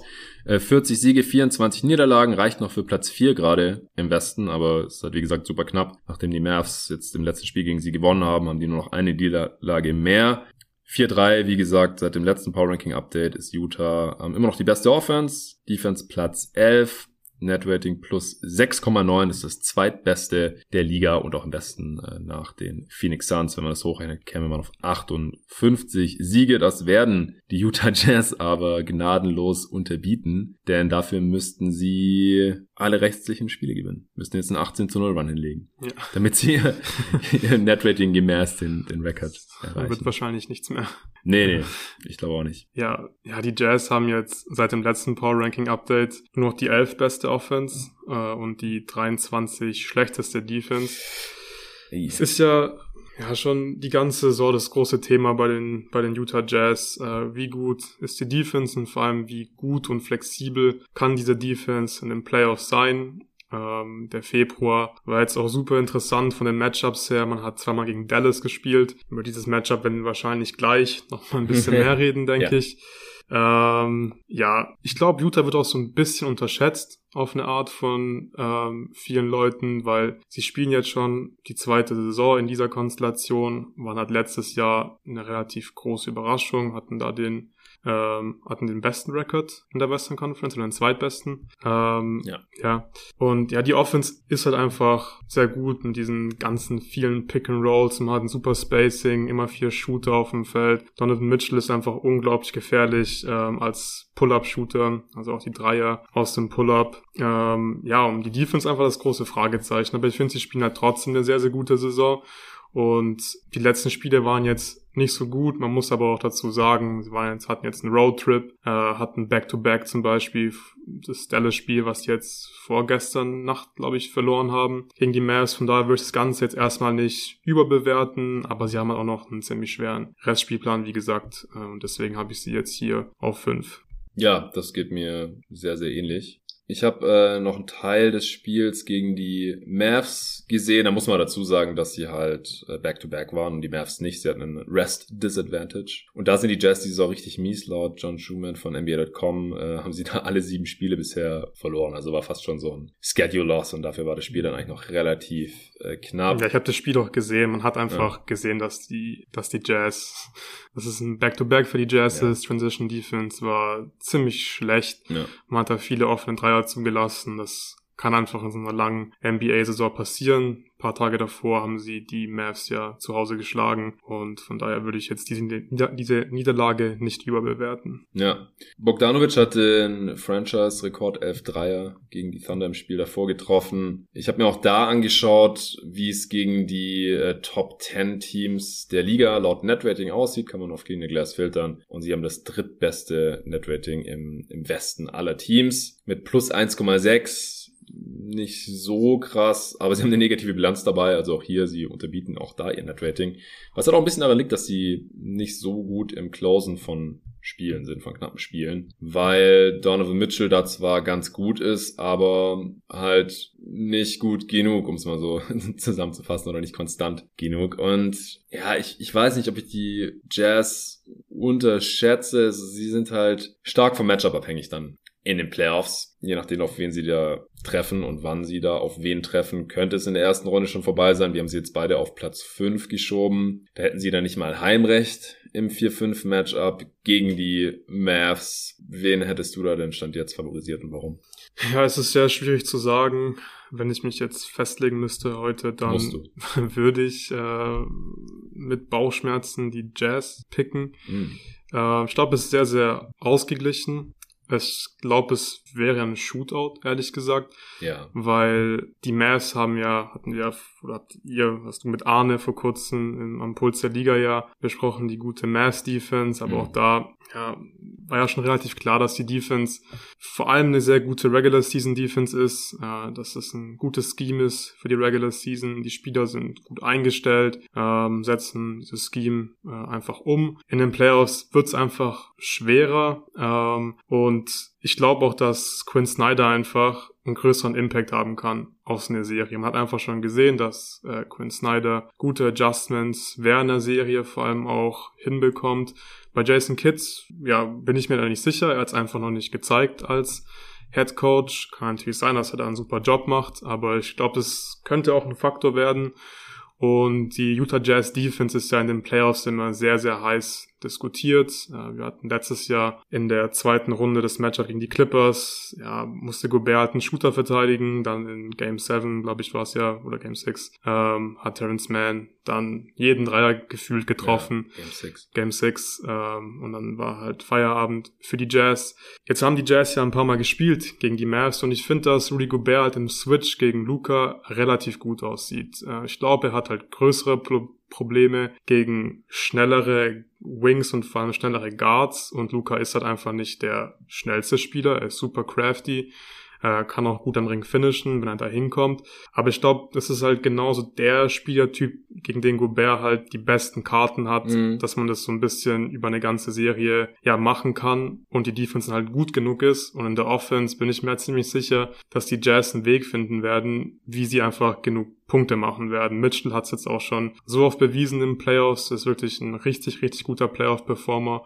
Luca natürlich auch. Deswegen glaube ich, wäre das wirklich eine sehr, sehr knappe Serie. Ja, da werden Kleinigkeiten entscheiden. Aber ich sehe die Jazz da ja knapp vorne. Ich würde sagen, die Jazz würden die Serie in sieben gewinnen. Aber auch hier, mhm. mich würde es jetzt nicht überraschen, wenn die Mavs die Serie gewinnen, weil beide Teams haben halt auch so zwei super starke Playoff-Performer, die können Spiele gewinnen und am Ende dann halt auch eine Serie entscheiden. Also das haben sowohl Doncic als auch äh, Mitchell einfach im Tank.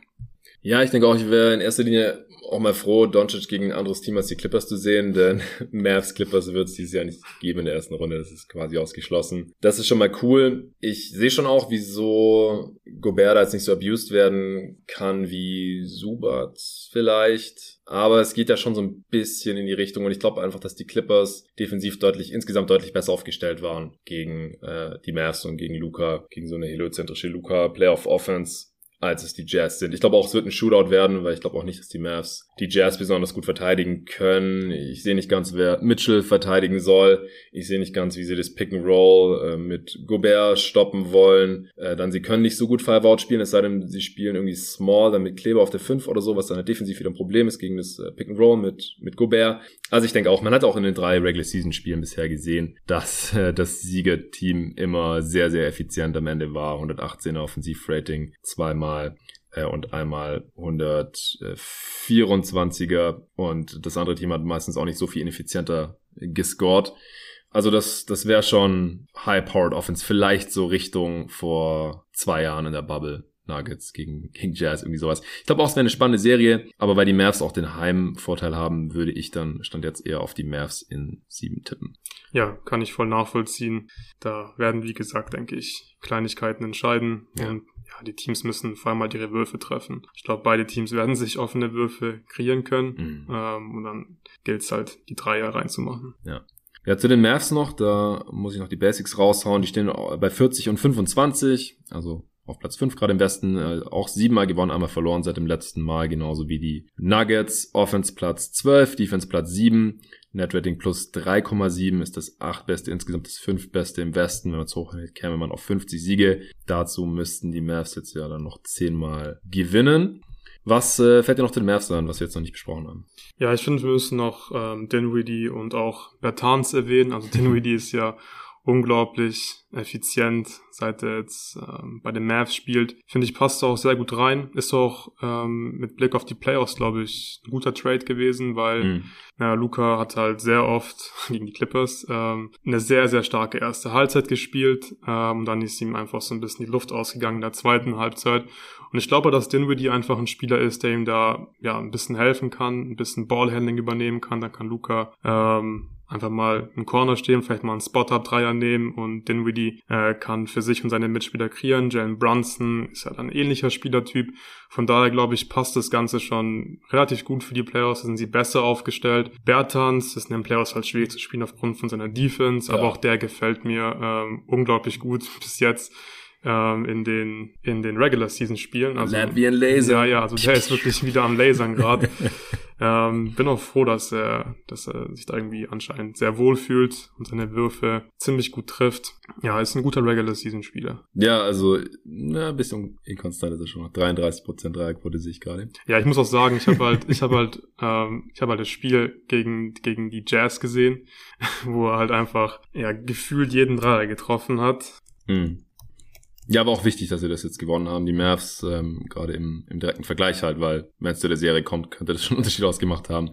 Wer am Ende Heimrecht hat in dieser Serie, sind jetzt auch gerade fünfmal in Serie gewonnen und haben das zweitleichteste Restprogramm. Und gerade die Dinwiddie-Geschichte, also die Mavs-Fan äh, im deutschen NBA Twitter, die feiern den ja abnormal ab und halt auch völlig zu Recht. Wir haben ja auch beim Comeback Player neulich schon drüber gesprochen, wie er jetzt in kleiner Sample Size bei seinen ersten Spielen für die Mavs ausgesehen hat. Dann hat Luca ja ein Spiel ausgesetzt, in dem er dann auch brilliert hat gegen die Kings. Und es wird einfach wichtig sein, dass es noch einen kompetenten äh, Creator gibt, der auch seinen Wurf treffen kann, der groß ist, deswegen in der Defense auch nicht abused werden kann, der smart spielt, smarte Pässe spielt, smart verteidigt, äh, jetzt endlich auch mal in einem Team spielt, in, in dem es um, um ein bisschen was geht in den Playoffs. Da freue ich mich auf jeden Fall auch drauf. Ja, das wird eine super Entlastung für Doncic im Vergleich zu den letzten Jahren sein. Ja, ich, also er passt einfach besser als Porzingis rein, gerade jetzt ja. in einem potenziellen First-Round-Matchup gegen die Jazz, weil mit Porzingis kannst du ja nicht switchen. Da wirst du wahrscheinlich halt einfach Drop spielen müssen. Das ist halt leichtes Spiel für Donovan Mitchell. Offensiv mhm. hoffe ich mal, dass Carly Porzingis nicht aufgepostet hätte. Dann wäre halt ein Spot-Up-Shooter gewesen. Und von daher kann einfach Dinwiddie offensiv... Äh, Kid. Kid, sorry, Kid, ja, Kid. Carlisle und Porzingis Spot-Up hatten wir schon.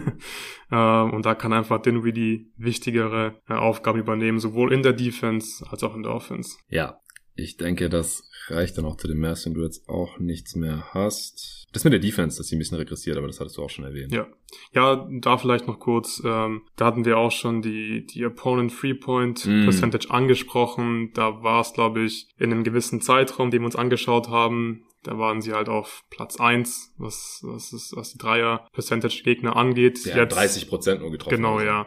Also es war halt einfach ein Wert, war es klar, das, ja, das ist einfach ein Outlier, wird sich wieder normalisieren und jetzt treffen die Gegner seit dem letzten Power Ranking Update 38 Prozent und jetzt sieht man einfach dann auch direkt in der Defense, die ist jetzt seit dem letzten Power Ranking Update auf Platz 15 und ich würde sie auch ja als so eine ja, Middle of the Pack Defense einschätzen und als keine Top 10 Defense. Ich glaube, guter Scheme, ja, aber gerade in den Playoffs ähm, gibt es da auf jeden Fall bessere Defenses. Ja, und gerade in dem Matchup mit den Jazz wäre es, glaube ich, interessant, weil sie keine elitären On-Ball-Guard-Defender gegen Mitchell haben und keinen, der jetzt im Pick-and-Roll Gobert das Leben schwer machen kann. Paul ist ein bisschen klein geraten. Boban kannst du keine Pick-and-Roll-Defense äh, spielen lassen in den Playoffs. Das haben wir schon letztes Jahr gegen die Clippers gesehen. Äh, mit Kleber spielst du automatisch ziemlich klein auf der 5. Sie haben da einfach nicht mehr so viele Optionen, denke ich, gegen, gerade gegen diese beiden im Pick and Roll. Wird spannend auf jeden Fall. Kommen wir zu den äh, Top 3. Äh, wir müssen es doch ein bisschen kürzer machen, wir sind ein bisschen unter Zeitdruck, aber ich glaube auch zu den Warriors und Suns, da gibt es gerade nicht so besonders viel zu sagen, weil da einfach sehr wichtige Spieler gerade nicht mitspielen. Die Warriors habe ich jetzt auf 3 gepackt. Ja, die habe ich auch auf 3. Okay, habe ich mir schon gedacht. Äh, sind von mir jetzt, sind bei mir jetzt von 2 auf 3 abgefallen. Ich hatte die ja sehr lang da immer in der Top 2. Aber sie sind jetzt auch in der Tabelle auf drei gefallen, denn sie haben einmal weniger gewonnen bisher als äh, Memphis mit 43-22. Seit dem letzten Mal nur einmal gewonnen, sechsmal verloren. Das ist natürlich richtig mies. Offense mittlerweile nur noch Platz 14. Defense ist man auch auf 3 abgefallen. Mittlerweile Netrating plus 5,4. Das ist immer noch das viertbeste der Liga und das dritt drittbeste im Westen nach den gerade schon besprochenen Jazz und natürlich den Phoenix Suns. Wenn man dieses Netrating hochrechnet, käme man immer noch auf 55 Siege. Was sind deine Gedanken zu den Warriors? Ja, ich glaube, wir können uns hier relativ kurz halten. Natürlich sind sie gerade heftig am struggeln, haben von den letzten zehn Spielen nur zwei Spiele gewinnen können. Mhm. Ähm, aber es steht und fällt einfach alles mit Draymond Green, also mit seiner Verletzung, soll am 14.3. Äh, wieder spielen. Und ich gehe jetzt einfach mal davon aus, dass dieser Stretch einfach an der Verletzung mit Draymond Green oder es daran liegt, yeah. dass sie gerade so viel verloren haben. Ich mache mir schon ein bisschen Sorgen um Steph sein Shooting. Ähm, war jetzt seit dem letzten Power Ranking Update wieder nur bei 37 Prozent hinter der Dreierlinie. Ich glaube, wenn man wirklich einen Titel gewinnen will oder zumindest mitspielen will, dann muss, braucht man schon Curry in Topform. Und von daher mache ich mir da, wie gesagt, ein bisschen Sorgen, weil er hat halt immer noch viele Spiele drin, wo irgendwie eins von sechs ist, äh, zwei von acht oder so. Mhm. Und er sollte langsam wieder in Fahrt kommen. Natürlich fehlt da Draymond, gerade auch offensiv. Also Draymond ist natürlich ein Defensive Player of the Year Kandidat, wenn er fit ist. Da fehlt er auch extrem und darf einfach nicht vergessen, wie viel Draymond für diese Offense macht. Ähm, Curry ist zwar eigentlich der Point Guard, aber er spielt ja nicht wie ein klassischer Point Guard. Also Draymond initiiert ja sehr viel, bedient seine Mitspieler, vor allem Curry. Und der ist, glaube ich, einfach super wichtig ähm, für Steph, dass er da ja. die Bälle von Draymond bekommt. Und ich glaube, die Warriors, die tun sich auch so ein bisschen schwer. Wie wollen sie denn überhaupt spielen ohne Draymond? Wahrscheinlich wäre es jetzt besser gewesen, man läuft einfach 100 Pick and Rolls äh, mit Curry in jedem Spiel. Hätte man wahrscheinlich mehr Spiele gewonnen, aber ich glaube, sie wollten es auch nicht so ganz ihre Identität verlieren. Man will ja. trotzdem diesen schönen Warriors Basketball spielen.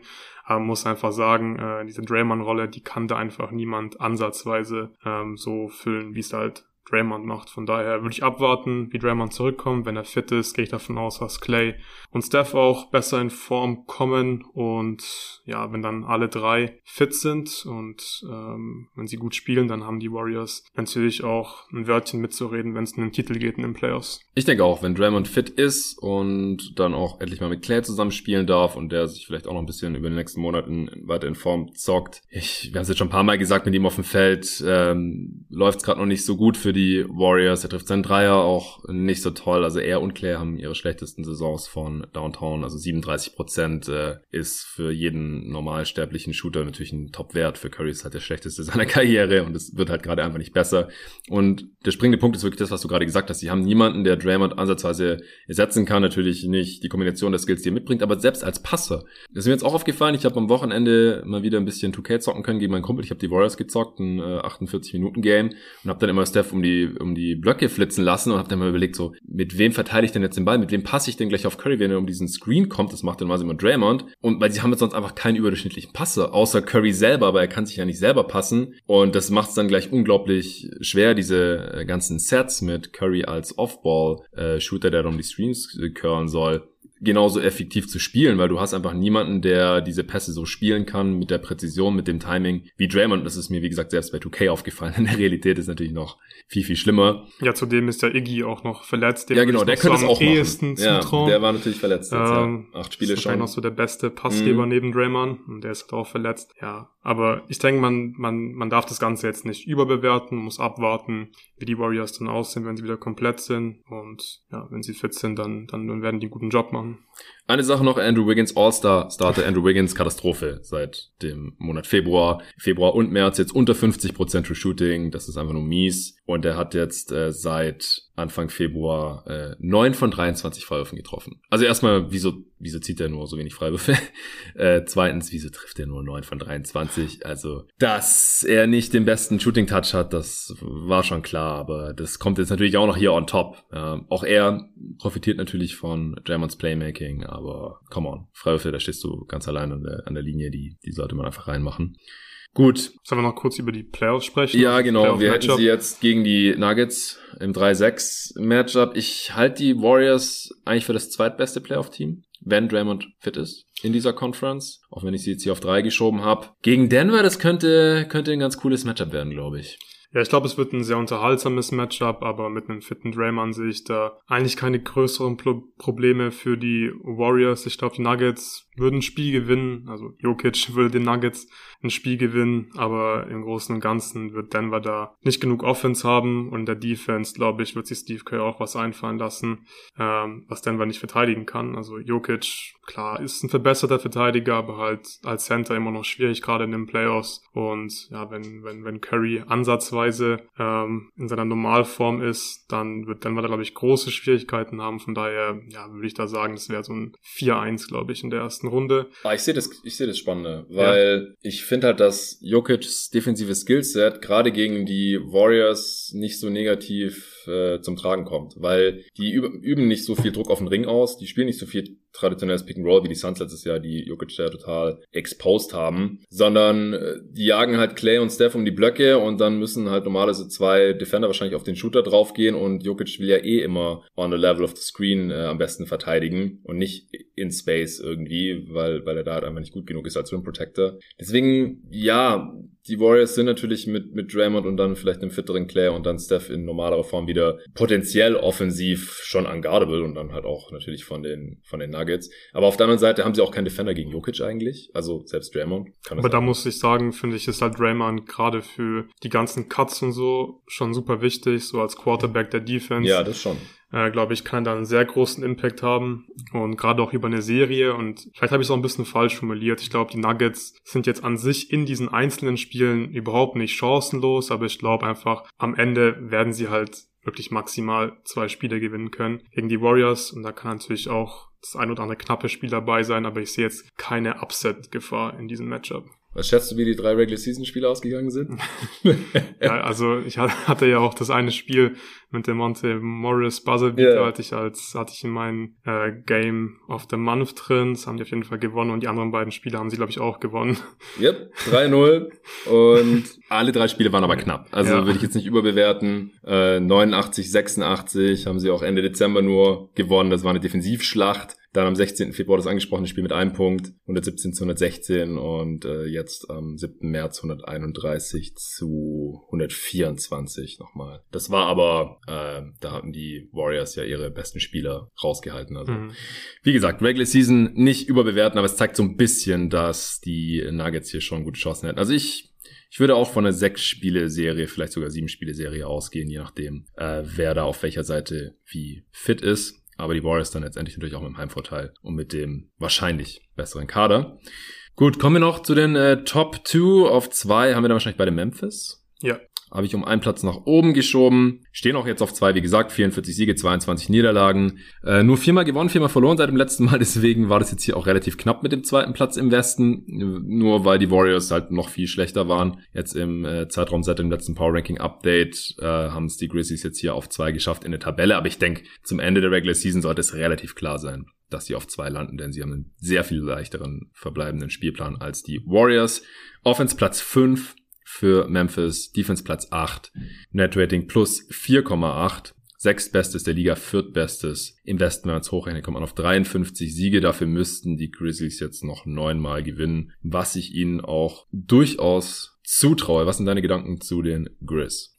Ja, ich glaube, die Grizzlies werden am Ende der Regular Season auf Platz zwei landen. Ist, glaube auch relativ wichtig, wenn man sich so den Playoff Bracket mal anschaut. Ich glaube, Phoenix wäre schon sehr, sehr toughes Matchup in der zweiten Runde. Mhm. Da rechne ich, ähm, oder da können sich die Grizzlies, glaube ich, größere Chancen ausrechnen gegen die Mavericks oder die Utah Jazz. Ähm, was mir so ein bisschen Kopfschmerzen bereitet, gerade im Hinblick auf die Playoffs, ist gerade die Performance von Jaron Jackson Jr. von der Dreierlinie. Er trifft über die Saison nur 31 Prozent, aber von den letzten Spielen halt auch, in den letzten acht Spielen um genau zu sein, nur vier von 22 from Downtown, das sind 18 Prozent. Und ja, wie gesagt, langsam mache ich mir so ein bisschen Sorgen. Ich glaube, die Grizzlies werden genug Würfe treffen müssen im Playoffs und sie hatten ja vor kurzem dieses äh, Spiel gegen die Celtics Celtics. Und es war, finde ich, so ein bisschen so ein Playoff-Preview. Boston mhm. hat Morant ziemlich stark verteidigt, finde ich.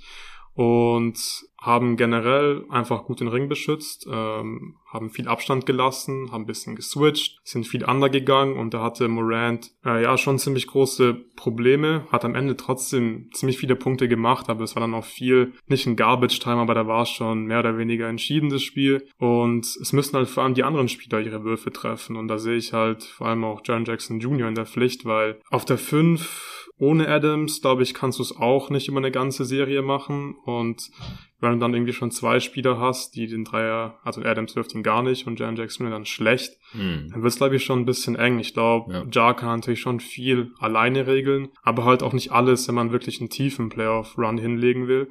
Und mir geht es doch gar nicht darum, dass die Grizzlies halt so jung sind. Ich finde, die Grizzlies sind trotzdem ein verdammt gutes Team und äh, das Alter spielt da nicht so eine große Rolle. Es ist einfach mehr, kann dieses Team in den Playoffs in, gegen verschiedene Matchups, gegen verschiedene Schemes in der Defense einfach performen und vor allem genug Würfe treffen, weil ich glaube, Ja Morant wird auf jeden Fall performen, aber es müssen halt vor allem die anderen Spieler, also gerade Jaron Jackson Jr. und Desmond Bain, ähm, gerade offensiv einfach einiges zeigen und bei Bain bin ich da deutlich zuversichtlicher zurzeit als bei Jaron Jackson Jr.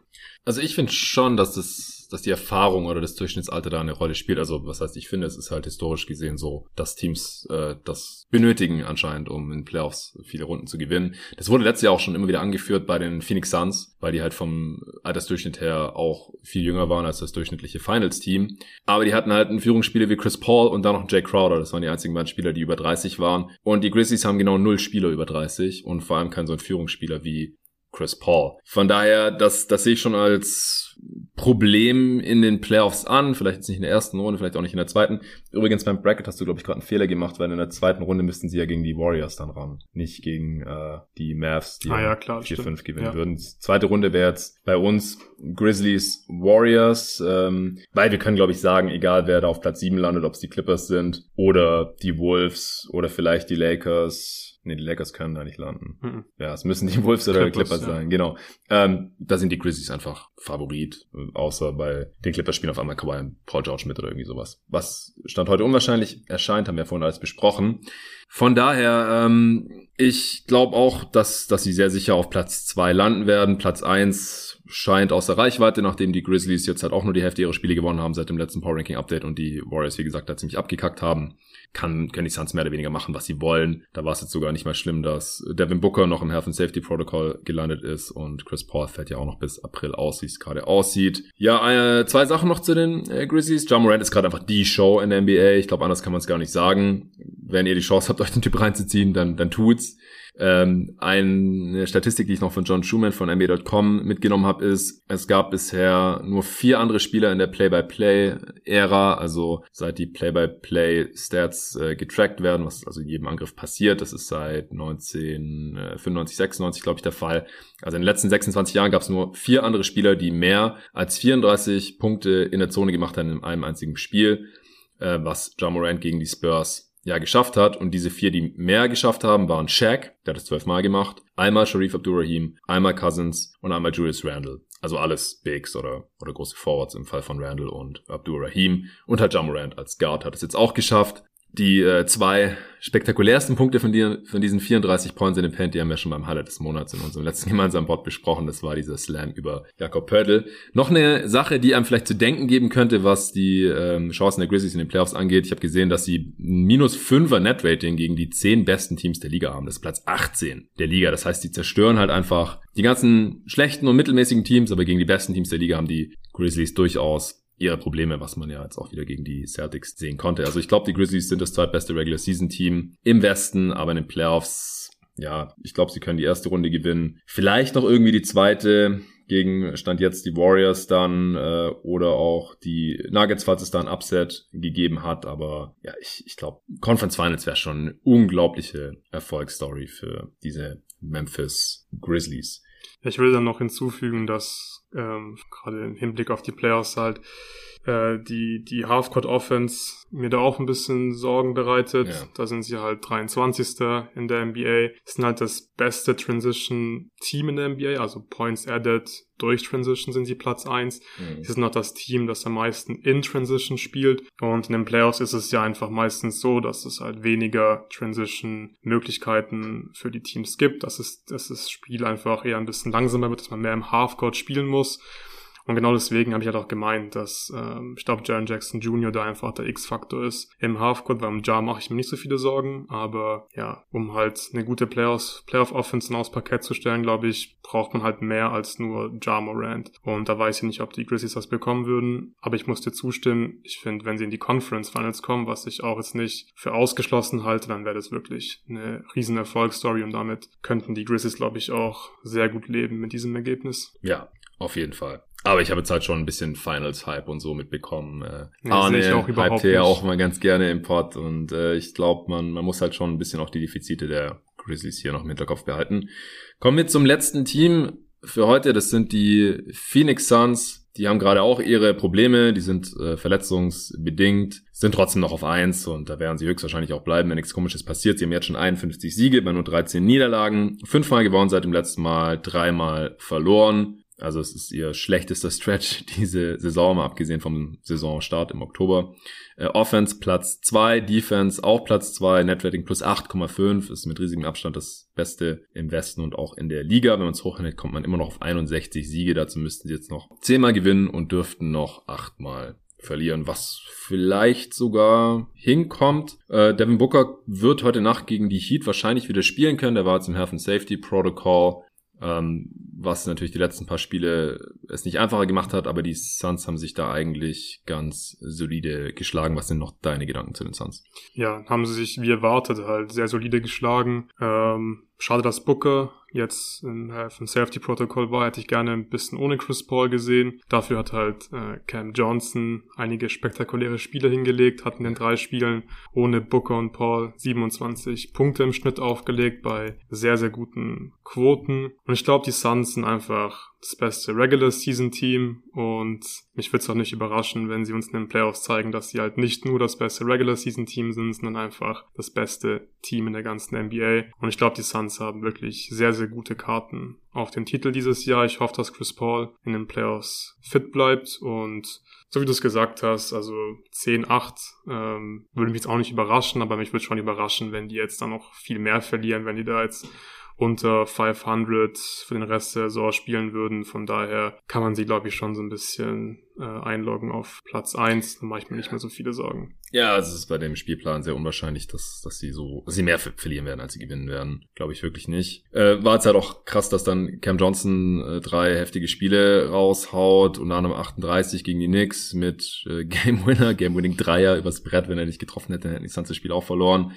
Und dann selber aber jetzt die letzten zwei Spiele draußen war mit äh, Problemen im, im Oberschenkel gegen die Bucks haben die Suns dann eigentlich noch ganz gut mitgehalten am Sonntag, äh, ohne diese drei Spieler, also Booker, Chris Paul und Cam Johnson. Und äh, gegen die Magic hat es dann am Ende auch knapp gereicht. Und heute Nacht ist dann wie gesagt zum Glück endlich wieder Devin Booker dabei. Und ich bin dann auch gespannt, wie er dann noch aussieht jetzt über die letzten drei Wochen im März, bis dann Chris Paul wahrscheinlich wieder zurückkommt. Vielleicht noch kurz zu Cam Johnson, weil das Feedback kam, warum wir ihn nicht beim Sixth Man of the Year genannt haben oder sogar eine Top 3 oder sogar auf 1 haben. Ich habe es mir nochmal ein bisschen genauer angeschaut. Also den Hype bekommt er von den Suns-Fan ja schon seit längerem, aber für mich spricht ein bisschen dagegen, dass er als Starter halt viel besser ist als als Sixth Man. Und das, da sollte man halt kein Sixth Man of the Year dann werden. Als Sixth Man von der Bank legt er nur 11,5 Punkte, 3,9 Rebounds und 1,5 Assists auf. Das reicht mir dann vom Output her, auch wenn er sehr effizient ist, mit den, im Vergleich mit den anderen Kandidaten nicht. Sein Skillset dafür, da ist er auch nicht so der prädestinierte Sixth Man. Ich würde mittlerweile auch eigentlich ganz gerne als Starter sehen, statt äh, Jay Crowder. Ein, allein von, vom, vom Skill-Level, Skill-Set her, Crowder ist mir einfach ein bisschen zu inkonstant und macht mittlerweile eigentlich fast nichts mehr besser als Cam Johnson. Und Cam Johnson ist halt als Starter, wie gesagt, auch viel besser als als Sixth Man, weil er halt von den anderen Startern äh, profitiert, wenn er neben Booker und Paul und dann noch einem Rollman wie Aiton und Mikael Bridges gleichzeitig spielen kann, dann fallen halt viel mehr leichte Würfe ab. Er ist halt ein sehr guter Play-Finisher, starker Spot-Up-Shoot. Der kann ein bisschen was auf der Dribble machen, versteht mich nicht falsch, aber halt viel weniger für sich und andere kreieren als jetzt äh, Kevin Love, Tyler Hero, auch Kelly Oubre, die wir da in den Top 3 drin hatten. Also ist schon ein Kandidat, wir hätten ihn noch erwähnen sollen, du hast auch gesagt, du hast ihn auf vier. Ähm, ich, ich sehe ihn da relativ gleich, gleich auf mit Montrezl Harrell oder so, gerade auch wenn er defensiv oder allgemein ein sehr viel wertvolleres Skillset hat als, als Harrell. Man sollte ihn wahrscheinlich mindestens auf vier sehen. Wenn er jetzt so weiterspielt, die letzten zwei Spiele, kam er dann auch wieder von der Bank und hat trotzdem extrem gut abgeliefert, dann kann er die Top 3 vielleicht auch noch knacken. Ansonsten sind die Phoenix Suns das klar beste Team, wenn es um die Bilanz geht gegen die zehn besten Teams der Liga gemäß Netrating. Stehen dabei 13 und 7. Da kann kein anderes Team gegen anstinken und haben auch das beste Netrating im Westen gegen diese Teams mit plus 3,6 und in der Liga sind sie da auf Platz 2. Nur die Celtics sind da besser. Die Celtics äh, gehen auch ab gegen andere gute Teams, aber dafür ja enttäuschen sie halt in dieser Saison auch immer wieder gegen, gegen schlechtere Teams oder haben es halt über lange Zeit getan. Von daher auch ein sehr gutes Zeichen für die Playoffs und was man so mitbekommt, auch von den amerikanischen Kollegen, es wird jetzt immer öfter ausgesprochen, dass die Suns der Favorit auf den Titel sind. Und ich sehe halt nach wie vor immer noch nicht so wirklich, warum sie das nicht sein sollten, sofern halt Chris Paul wieder fit ist zu den Playoffs. Da spricht gerade auch nichts dagegen nach seinem äh, Fingerbruch. Und natürlich Devin Booker muss am Start sein. Allgemein, Teams müssen fit sein, damit sie den Titel gewinnen können. Das ist, glaube ich, keine Überraschung. Und egal, wer da auf Platz 8 ist, ob es dann die Wolves sind, wie jetzt in meinem Szenario, oder die Clippers, oder vielleicht die Lakers. Also fitte Lakers würden mir da, glaube ich, am meisten Kopfzerbrechen bereiten. Oder halt die Clippers mit ein, zwei ihrer Stars. Wäre dann ja auch ein Rematch der letzten Western Conference Finals, wenn äh, Paul George da dabei wäre. Aber die Suns sind nochmal besser als letztes Jahr. Und die Lakers sind schlechter als letztes Jahr. Und die Clippers wahrscheinlich auch. Von daher würde ich mir da nicht allzu viele Sorgen machen. Ich glaube auch die Serie in der zweiten Runde dann gegen die Mavs wäre sehr cool. Aber gegen die Mavs haben die Suns normalerweise auch keine Probleme. Äh, gewinnen da die letzten Jahre meistens gegen Luca. Äh, Bridges macht auch immer einen super Job. Und gibt da diesen Running Gag, dass Aiton zwar natürlich nicht vor Doncic hätte gedraftet werden sollen. Und wenigstens im direkten Vergleich gewinnt er meistens. Und dann hätten wir in den Conference Finals wahrscheinlich das Matchup gegen die Warriors, vor den ich am meisten Respekt habe in dieser Conference als Suns-Fan. Aber auch da habe ich im Pod ja schon immer wieder gesagt, die müssen auch erstmal fit sein und bleiben natürlich. Und wenn sie es sind, dann sehe ich da die Chancen der Suns eigentlich auch als ganz gut an von den Matchups her. Man hat einen guten Defender gegen Curry mit Michael Bridges. Die Warriors haben keinen Defender gegen DeAndre Ayton, der die Switches da bestrafen kann im, im Post. Also das wäre, glaube ich, eine coole Serie, aber ich würde auch da die Suns favorisieren. Also nicht nur so aus dem Bauch raus, sondern auch, wenn man sich die Matchups anschaut. Sehe ich eigentlich nicht, wer im Westen den Suns wirklich besonders gefährlich werden sollte. Über den Osten sprechen wir jetzt heute nicht. Ähm, wie siehst du die Suns in den Playoffs? Vielleicht hast du da noch einen Kommentar? Ja, da kann ich dir eigentlich nur zustimmen. Ich glaube, dass die Suns klarer Favorit gerade im Westen sind. Ähm, Im Osten, also für die Finals, Kommt drauf an, gegen wen sie da spielen müssen. Ich glaube, dass äh, Milwaukee schon ein toughes Matchup wäre. Auch Philly könnte ja. schwierig sein für die Suns, aber allerdings glaube ich halt nicht, dass Philly in die Finals kommt. Mhm. Ähm, ja, und wäre schon ein sehr cooles Western Conference Finals, also Warriors gegen Phoenix. Ich glaube, das sind die beiden besten Teams im Westen. Ich würde nicht ausschließen, dass die Warriors ein Matchup gegen die Suns gewinnen könnten. Nee, ausschließen wir ich auch nicht. Genau, ich sehe sie da auch vor dem Warriors Stand heute. Okay, dann haben wir jetzt gnadenlos überzogen, mein Lieber. Ich hoffe, du kommst nicht schon wieder zu spät zum Training. Äh, das war jetzt auch unser letzter Tag vorerst hier äh, in unserem Office am Stuttgarter Flughafen. Loris sitzt hinter uns und äh, hat sich die Stellen notiert, die wir nachher rauscutten müssen. Ich werde morgen wieder nach Berlin fahren, werde dann da am Freitagabend endlich den Pod mit Dennis Janssen von Gathering Intel und Talking the Game aufnehmen zu den äh, Top 14 Draft Prospects auf seinem Board. Das wird ein Zweiteiler werden. Der erste Teil wird höchstwahrscheinlich auch ein Freeport werden, genauso wie dieser hier. Der zweite Teil dann für die Supporter. Dann hoffe ich, dass ich mit Arne noch aufnehmen kann diese Woche. Das wird dann wahrscheinlich auch ein Supporter-Pod werden. Da müssen wir noch schauen, ob wir das noch irgendwie unterkriegen vor dem Wochenende. Dann wird auch noch früher oder später das Power Ranking zum Osten folgen. Vielleicht mache ich das mit Arne, vielleicht nicht, je nachdem, wann der Dude eben Zeit hat. Das werden wir noch sehen. Ansonsten hoffe ich, dass der Pod euch gefallen hat. Vielen Dank an Readly fürs Sponsoren dieser Folge. Checkt das auf jeden Fall aus, dieses Angebot. Und äh, nehmt auf jeden Fall diesen kostenlosen Probemonat mit, wenn es euch nicht passt. Dann äh, könnt ihr da jederzeit wieder kündigen. Ansonsten dir, vielen Dank, Luca. Auch nochmal danke an Loris. Hat echt mega Bock gemacht, jetzt hier diese drei Wochen mit euch äh, zusammen vor Ort zu arbeiten. Ab jetzt wird es dann das restliche Praktikum hauptsächlich äh, online werden. Für euch äh, Homeoffice, äh, Remote-Arbeit, wie auch immer. Denn ich werde wieder in Berlin sein und ich wohne hier in Baden-Württemberg. Aber ihr kommt dann ja auch irgendwann in Berlin vorbei. Das ist schon so halbwegs geplant. Und dann im August für die letzten paar Wochen eures Praktikums werde ich auch wieder hier in äh, Stuttgart am Start sein. So viel dazu. Ein Danke nochmal und bis zum nächsten Mal.